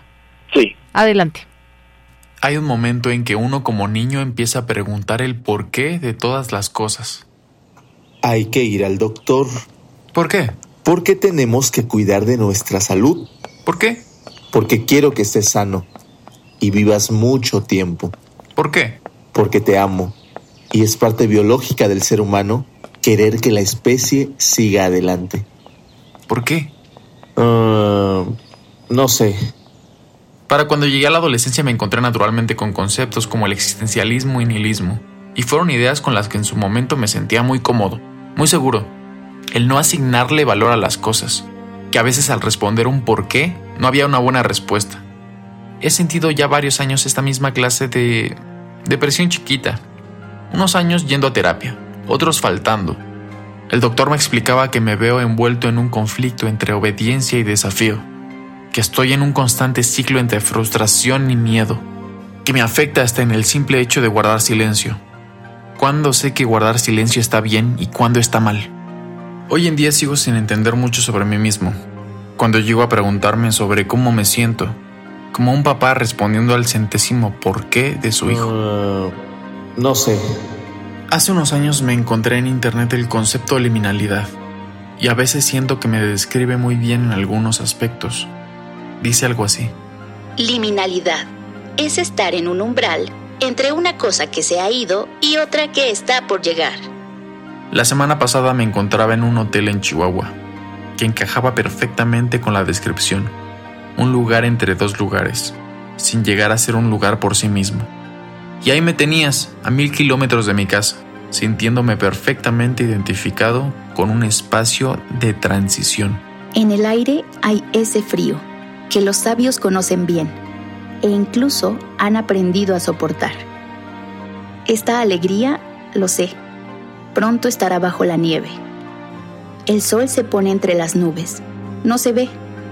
La belleza, que habló en voz alta, ahora se dirige solo al oído del recuerdo. El corazón comienza aquí, a alimentarse de lo que ha sido. La noche cae deprisa, hoy ya está en el pasado. Recientemente me encontraba en TikTok cuando este algoritmo hiperpersonalizado me mostró un clip de la magnífica película Kung Fu Panda. Yo la verdad no estaba preparado para la profundidad de uno de sus mensajes. Rendirte, no rendirte.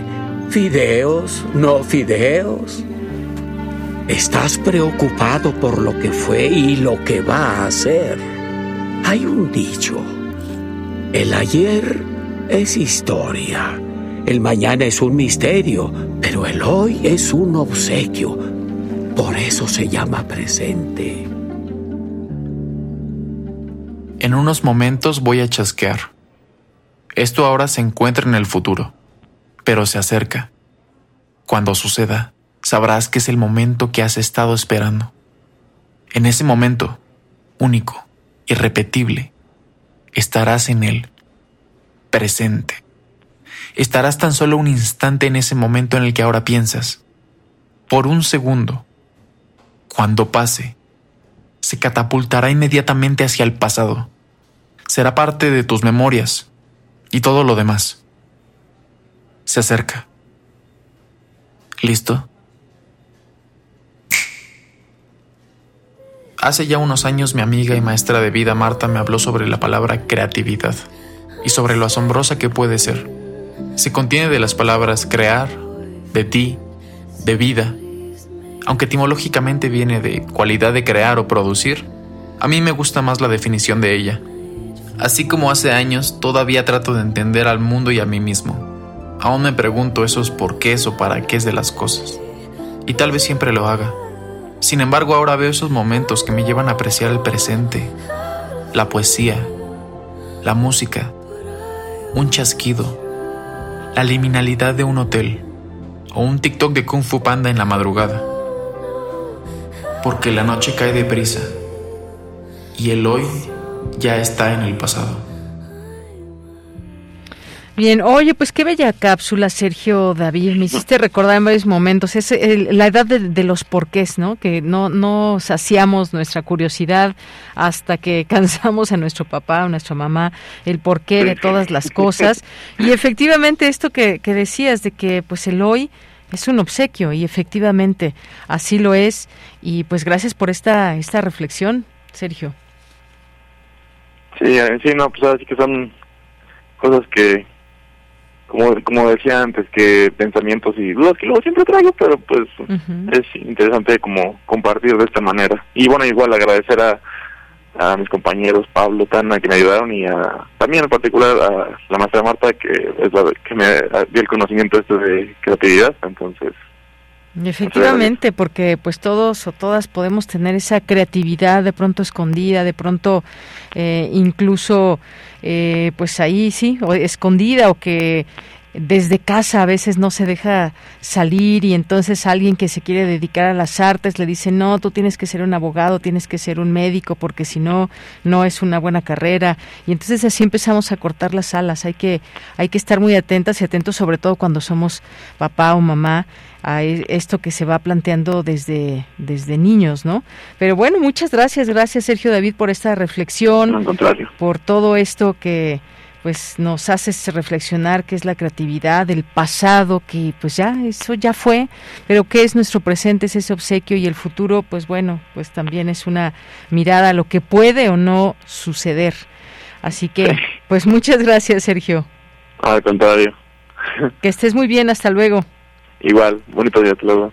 Igualmente, bueno, pues un saludo a todas y todos los poetas errantes, a quienes forman parte de este equipo que ya ha durado y que ha pues hecho un gran trayecto, un camino en torno a muchas reflexiones que hacen o incluso que nos han llegado aquí a compartir historias de vida muy fuertes, muy importantes, que lo son para uno mismo que carga con esa historia, pero que el compartirla también abre otras puertas y otras formas y que identifica y el identificarnos pues también se hace una especie ahí de comunidad, de hermandad, de decir, ay, pues a mí me pasó exactamente lo mismo, eh, quiero conocer a tal persona, o en fin, muchas cosas que nos han traído aquí a lo largo de todos estas, de todos estos ya años, ¿verdad? Sí, ya años. Bien, pues continuamos. Esta es una producción de Poetas Errantes, unidos con la poesía y el corazón. Algo en ti me es muy familiar.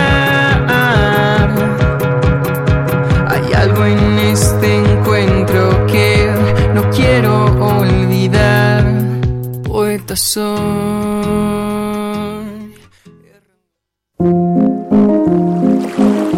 A la orilla de la tarde, con Alejandro Toledo. Bien, pues ya estamos aquí en a la orilla de la tarde, ya se encuentra en la línea telefónica Alejandro Toledo, que nos acompaña aquí cada 15 días en este espacio. ¿Cómo estás, Alejandro? Muy buenas tardes. Sí, Dayanira, ¿cómo te va? Muy bien, muchas gracias. Pues nos vas a hablar, ni más ni menos, porque ayer fue el mero día, 70 años del Llano en Llamas, de Juan Rulfo. Sí, según el colofón, se, se imprimió el 18 de septiembre de 1953 entonces ayer se, cumplieron 70 años. Hay una edición de la Fundación Juan Rulfo y de RM conmemorativa, que es una edición pues, que es muy hermosa, yo recomiendo comprarla.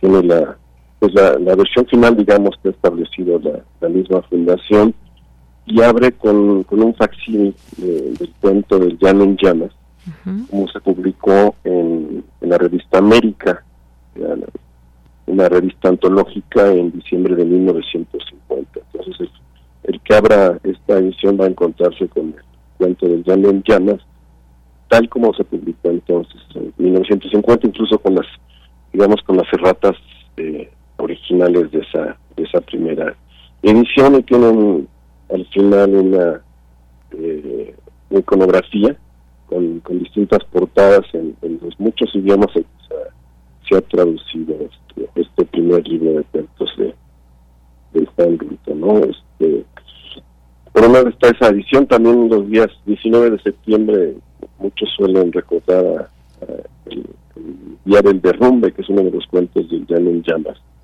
que es un cuento que anuncia de algún modo lo que ha significado este mes para, para nosotros, porque es un cuento que habla de, un temblor ocurrido en septiembre no, no sé si tú lo recuerdas, ese dice, no en septiembre de este año, sino en el del año pasado. ¿No fue el antepasado, Melitón? Pregunta uno de los narradores. no, fue el pasado, dice Melitón.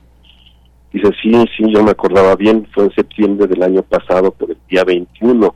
Oye, Melitón, ¿no fue el 21 de septiembre, el mero día del temblor? Dice Melitón, fue un poco antes. Tengo entendido que fue por el 18. Bueno, ese es el diálogo entre Melitón y, y el, personaje que lleva, digamos, la voz principal en el cuento del, día del, del, derrumbe, ¿no? Entonces tenemos esta conmemoración por los 70 años de este libro, es un libro muy importante.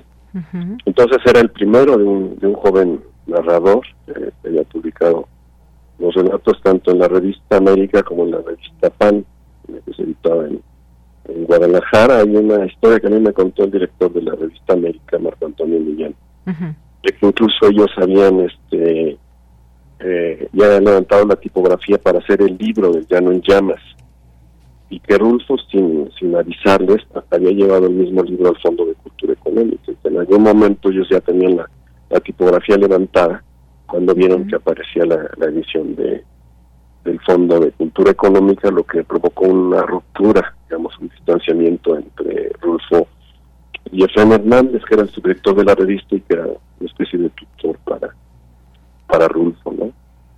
Entonces hay esa historia que es poco conocida y lo que yo encontré hace hace tiempo fui también becario del mismo Centro Mexicano de Escritores donde Rulfo escribió sus dos libros y la, la secretaria ahí del, centro que se llamaba Martita me fotocopió el archivo de, de Rulfo que incluye algunos algunos informes y sobre todo la, versión de los murmullos que se llamaba Pedro Páramo que, que, Rulfo entregó al, Centro Mexicano de Escritores, ¿no? Pero para esta ocasión me, llama, creo que es, bueno recordar un informe que está eh, fechado el 15 de enero de 1953 en donde Rulfo habla de, las, cuáles fueron sus actividades del mes de diciembre. Y dice en diciembre dice, terminé de escribir el cuento titulado Lo Ovina, el cual ya para usted en antecedentes, habiendo alcanzado una extensión de 20 cuartillas. Es lo que informa Rulfo en una carta a Margaret Shedd, que era la directora del Centro Mexicano de Escritores. Y sigue Rulfo, dice, como antes había indicado, trata de la descripción de un pueblo de la Sierra de Juárez, hecha por un profesor rural a un recaudador de rentas del Estado, aunque aparentemente se desarrolla por medio de una conversación entre las dos personas, es en general un monólogo, ya que el profesor, como se verá al final, dice Rulfo, no existe. El recaudador se concreta a oír mientras el profesor relata sus experiencias en el pueblo de Loovina, así como algunos rasgos de su vida personal. Todo marcado en un cuadro de distribución, interrumpidas de vez en cuando para beber pues el profesor ha terminado por ser un borracho característico de los pueblos olvidados. Lo que dice Rulfo en su informe sobre el cuento lo vino, y sigue, dice, finaliza el relato con la clave del cuento. El profesor representa la conciencia del recaudador, quien va por primera vez a lo ovina y por consiguiente obra como muchos hemos obrado en estos casos. Imagina el lugar a su manera, ya que lo desconocido en ocasiones violenta la imaginación y crea figuras y situaciones que podrán no existir jamás. Y cierra, espero haber logrado esta intención en el relato de Lo Ovina. En cuanto esté pasado en limpio, se lo enviaré con mucho gusto, pues me interesa en grado sumo su opinión, así como las recomendaciones que usted me pueda hacer para las correcciones necesarias. Con el gusto de siempre, Juan Rulfo. Bueno, ese es el, el informe que entrega Rulfo ahí. Yo digo que es como el acta de nacimiento del cuento que que finalmente se llamó Divina. Entonces sabemos que lo escribió en diciembre de 1952 y que en 53 eh, se disponía a pasarlo en limpio para presentarlo al, Centro Mexicano de, Escritores. Es el cuento en el que aparece esta frase que también suele ser muy muy recurrente en, el país, en, México, en, todos los tiempos, en todos los tiempos políticos, cuando alguien pregunta qué país es este, Agripina, ¿no? De pronto, algunos sobresaltos políticos, la gente suelta esta pregunta, ¿qué país es este, Agripina? Y por otro lado, este, hay la, coincidencia con muchos especialistas de que el cuento, el cuento Lubina eh, es como un antecedente de, del de, de Pedro Páramo.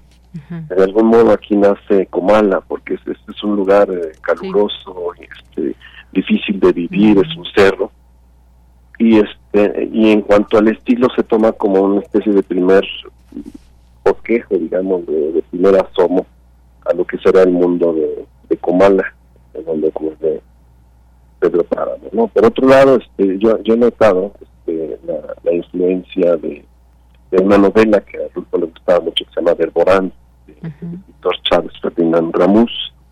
Eh, quien lee esa, esa novela eh, se dará cuenta de que es una novela que inicia con un diálogo entre un hombre viejo y un hombre joven, donde el, que, el más viejo es el que lleva, la la y es, esa es prácticamente es, divina, digamos, ¿no?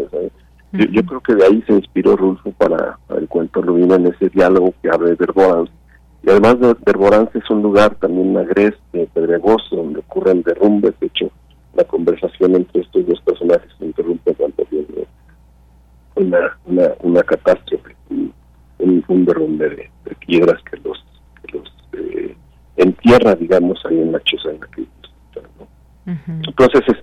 esas referencias y está este este documento que a mí eh, me hubiera parecido muy bien que lo incluyeran en, la edición de 70 años porque es, es, un documento importante que nos, eh, da las señas de lo que fue uno de los, de los puentes más significativos de Lutfo, ¿no? y que es la semilla de, de, Pedro Páramo. Pues sí, ahí está este libro que bien nos traes para pues recordar parte de este de estos cuentos y este de Lubina que nos comentas también en, en, particular. Y bueno pues todo lo que hay en torno a este tema de del pues de las fechas estas que nos dices del temblor que ya en algún momento se había eh, comentado también pues esta digamos coincidencia y que bueno pues ya sabes también como buenos mexicanos eh, tratado de decir o, bueno pues qué casualidad es lo que podemos decir en torno a ello. Y pues nada muchas gracias. Un libro que además se sigue leyendo un libro que por supuesto eh, tiene mucho que ofrecer y que si no mal recuerdo dentro de los planes más o menos de estudio como por la preparatoria no no es que creo que nos dejan leerlo por primera vez Sí, quizá eso de dejar leerlo, quizás este, este, una lectura obligatoria no suele ser una, una lectura que no olvida, ¿no? yo tengo por ahí una edición del, fondo como comprada en la secundaria. Y este y no de esa primera lectura no recuerdo nada, pero mis lecturas siguientes siempre son de, asombro. Y es un libro este, muy fresco. Yo creo que la gente lo tome no por obligación, sino como para reconocer ciertas cosas que son además permanentes de la de la cultura mexicana. ¿no? Yo en, la mañana releí el día del derrumbe y, y del día del, del derrumbe, que es un cuento donde se burla de los políticos mexicanos mm. que van a las zonas de desastre como más bien para, para pasearse que para que para resolver cosas. Es un cuento de un, de un gran humor y además pues sí, es, es un cuento sobre, sobre heridas que, que, que son que son permanentes esto que esta esto que tenemos nosotros de los temblores de, septiembre que fueron dos en día 19 y que este y que conmemoramos en un día como hoy pero es un libro fresco ya no llama es un es un libro al que se puede uno volver a cada tanto y que siempre te, te está hablando digamos en, como si hubiera sido escrito apenas este año, ¿no? Así es, sí, yo decía, te lo deja leer, pero pues uno lo adopta, por supuesto, este libro y las distintas ediciones también que podríamos hablar de ellas. Bueno, pues Alejandro, muchas gracias, como siempre un gusto poder platicar contigo y que nos dejes esta recomendación en este día 19 de septiembre. Sí, directamente sería esta edición conmemorativa por los 70 años de Llano en Llamas, es una edición eh, que está en, pastadura, que está muy, muy bien hecha, que tiene este facsímil ya no llamas el cuento en la, en la revista América y una buena iconografía, creo que es, un libro como que se puede que se puede tener en casa como colección o para o para volver a él en, en cualquier momento. ¿no? Claro, eso de pasta dura, que hace poco que fui a comprar un libro me decía eh, la persona que me atendió, dice, es que antes preguntábamos siempre pasta dura o pasta blanda, dice, pero prácticamente pues ya muy pocos hay en pasta dura. Eh, pues bueno, muchas gracias Alejandro. Bueno, nos escuchamos en 15 días. Que estés muy bien, hasta luego. Continuamos y nos vamos con cultura. Cultura RU.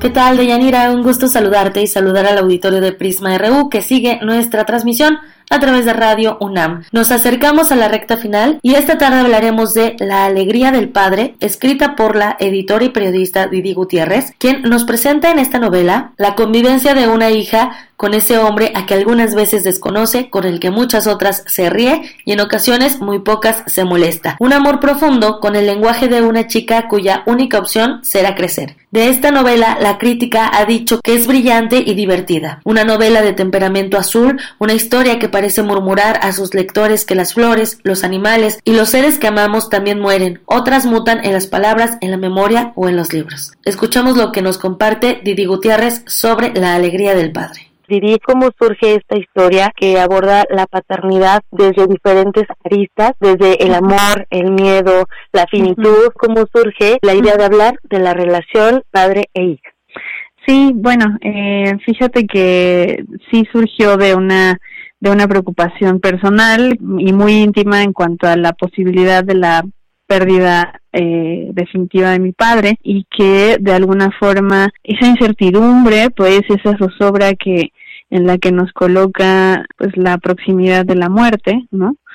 Eh, me servía como espacio para ver si en medio de todo eso, de toda esa oscuridad o de ese dolor, había una un destello, alguna algún destello luminoso. Como tema narrativo o como como exploración literaria me interesaba mucho en ese sentido, ¿no? Porque cuando siempre que escribe, yo creo que siempre que uno escribe un libro, bueno, por lo menos en mi caso, no sabemos qué va a pasar. Yo cada vez que me sumerjo a la escritura de un nuevo texto, inicio eso como un impulso vital, urgente, pues, que, que personalmente me alude, pues, pero no sé, no sé, no sé hacia dónde vamos a llegar. Y, y pensar, insisto, como en este espacio de zozobra y de incertidumbre, momento en el que trastabillas, en el que nada es seguro, en el que al, al momento también es todo seguro, ¿no?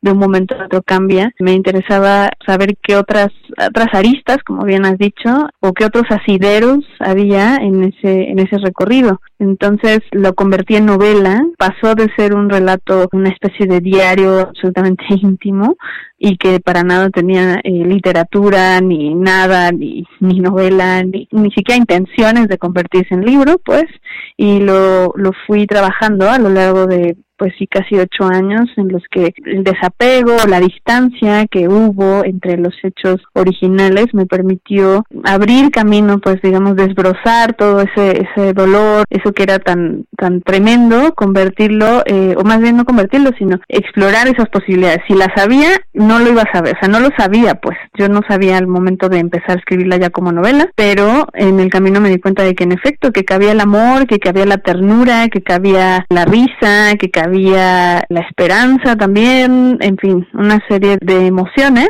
que también están al mismo tiempo en los momentos más oscuros de nuestras vidas, ¿no? Vivi, ¿cómo fue para ti la construcción de esta figura paterna? Porque, pues, justo hay hay una complicidad entre ambos personajes principales, ¿no? Entre entre hija y padre, hay una complicidad. Tenemos, bueno, no no hablo de otras sociedades, sino de la que me ha tocado vivir, que es la mexicana, ¿no? Donde tenemos eh, a veces las figuras paternas ausentes o las retomamos de otros hombres que no son los que nos dieron la vida, ¿no? Vaya, biológicamente hablando. Entonces, ¿cómo fue para ti construir a este personaje que es bondadoso, que es creativo, pero que también eh, pues es acompañante, no es compañero y que pues justo tiene esta complicidad con su hija a través de los libros, a través de las anécdotas.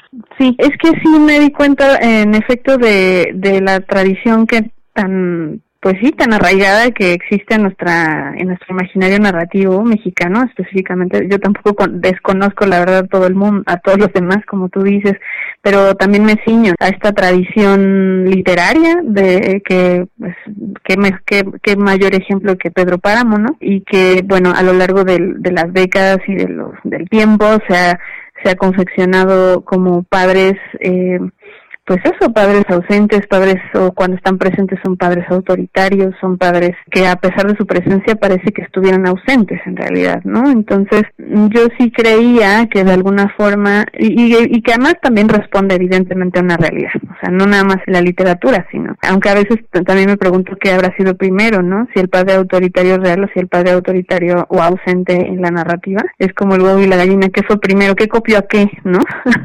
eh, entendiendo que también los libros tienen una fuerza y una, un poder absoluto en la confección y en la configuración de nuestros imaginarios reales como individuos y como personas. Yo sí le confiero a los libros un poder absoluto, ¿no? En ese sentido. Me daba cuenta de eso, ¿no? Que, que había un, un, pues sí, una construcción muy, muy fuerte, muy dominante y muy masculina también, ¿no? O sea, muy patriarcal en ese sentido. Que existiera algo tan imperante y que no hubiera una exploración de la contraparte, ¿no? Como de la otra mitad, de la otra posibilidad, de eso pues me, me llevó, yo creo que a, primero sí a partir de, de una experiencia igual profundamente personal, como pasa todo, porque eh, digamos que sí, en efecto, para mí, yo, yo literal no quería que mi padre se muriera, ¿no? Entonces eh, intenté de alguna forma sí capturar o tomar algunos rasgos, ¿no? Como de, de su propia esencia, que yo conocí de primera mano, evidentemente, y que servía de alguna forma para hacer este personaje que no fuera ni,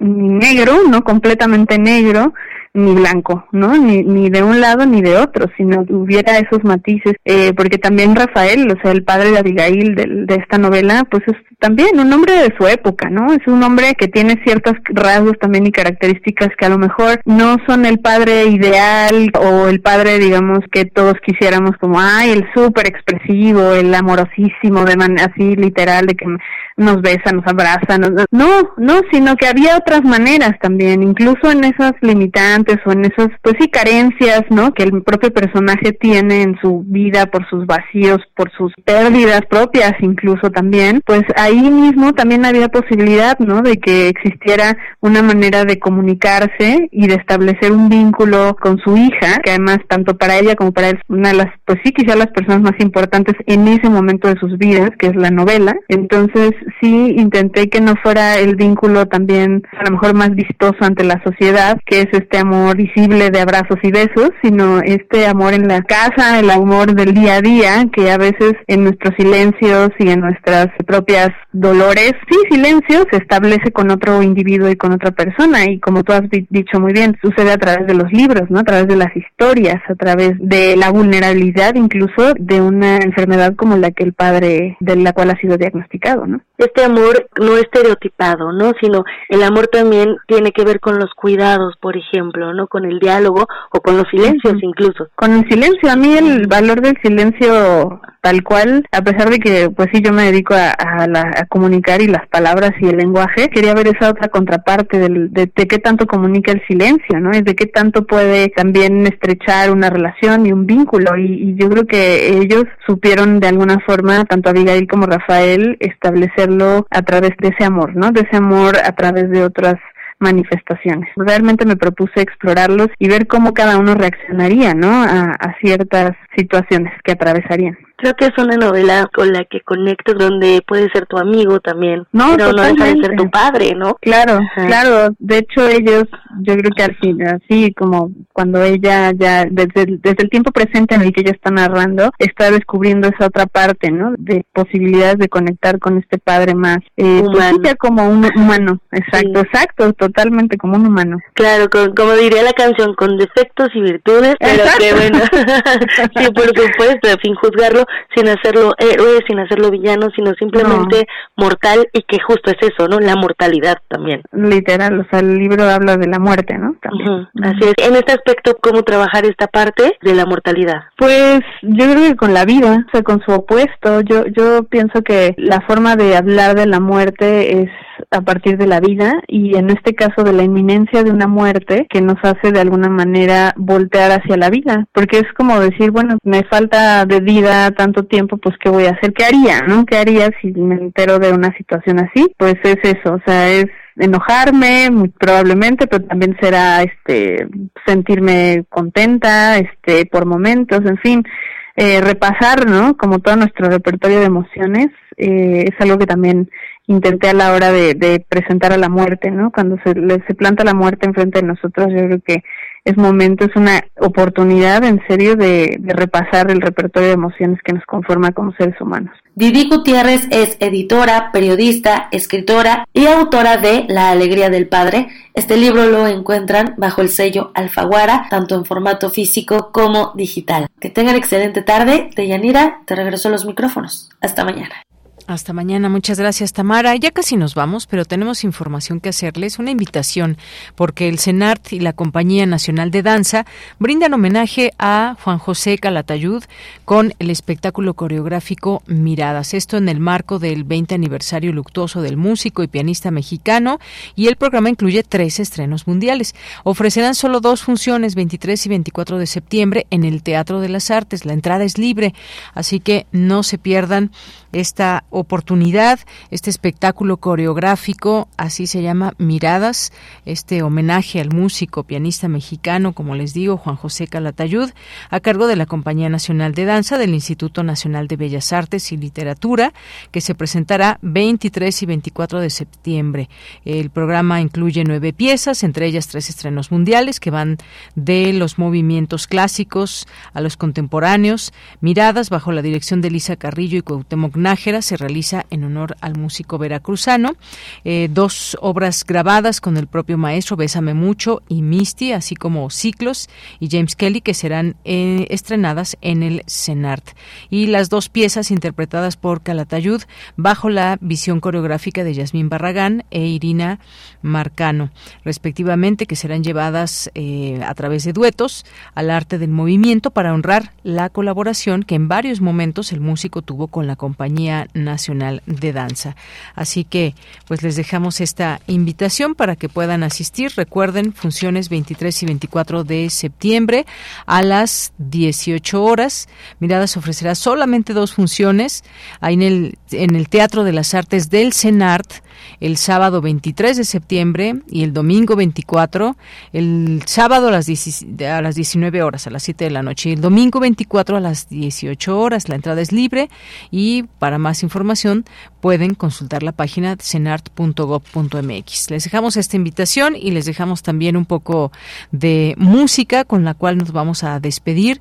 Cariñito de Lila Downs, que nació un 19 de septiembre de 1968 allá en Oaxaca y que ha dedicado su vida a la música y a proyectar mucho de lo que de lo que significa lo mexicano. Y bueno, pues ella es cantante, como sabemos, compositora, productora y vamos a escuchar esto que se llama Cariñito. A nombre de todo el equipo soy de Yanira Morán, que tenga buena tarde, buen provecho y hasta mañana.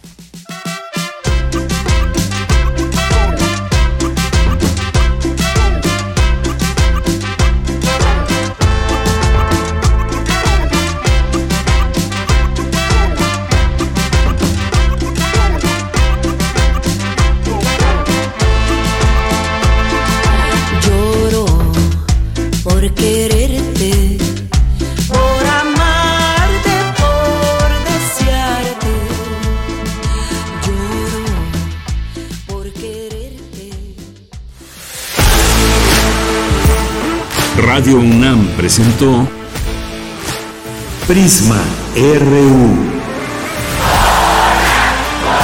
Una mirada universitaria sobre los acontecimientos actuales. Prisma RU. Relatamos al mundo.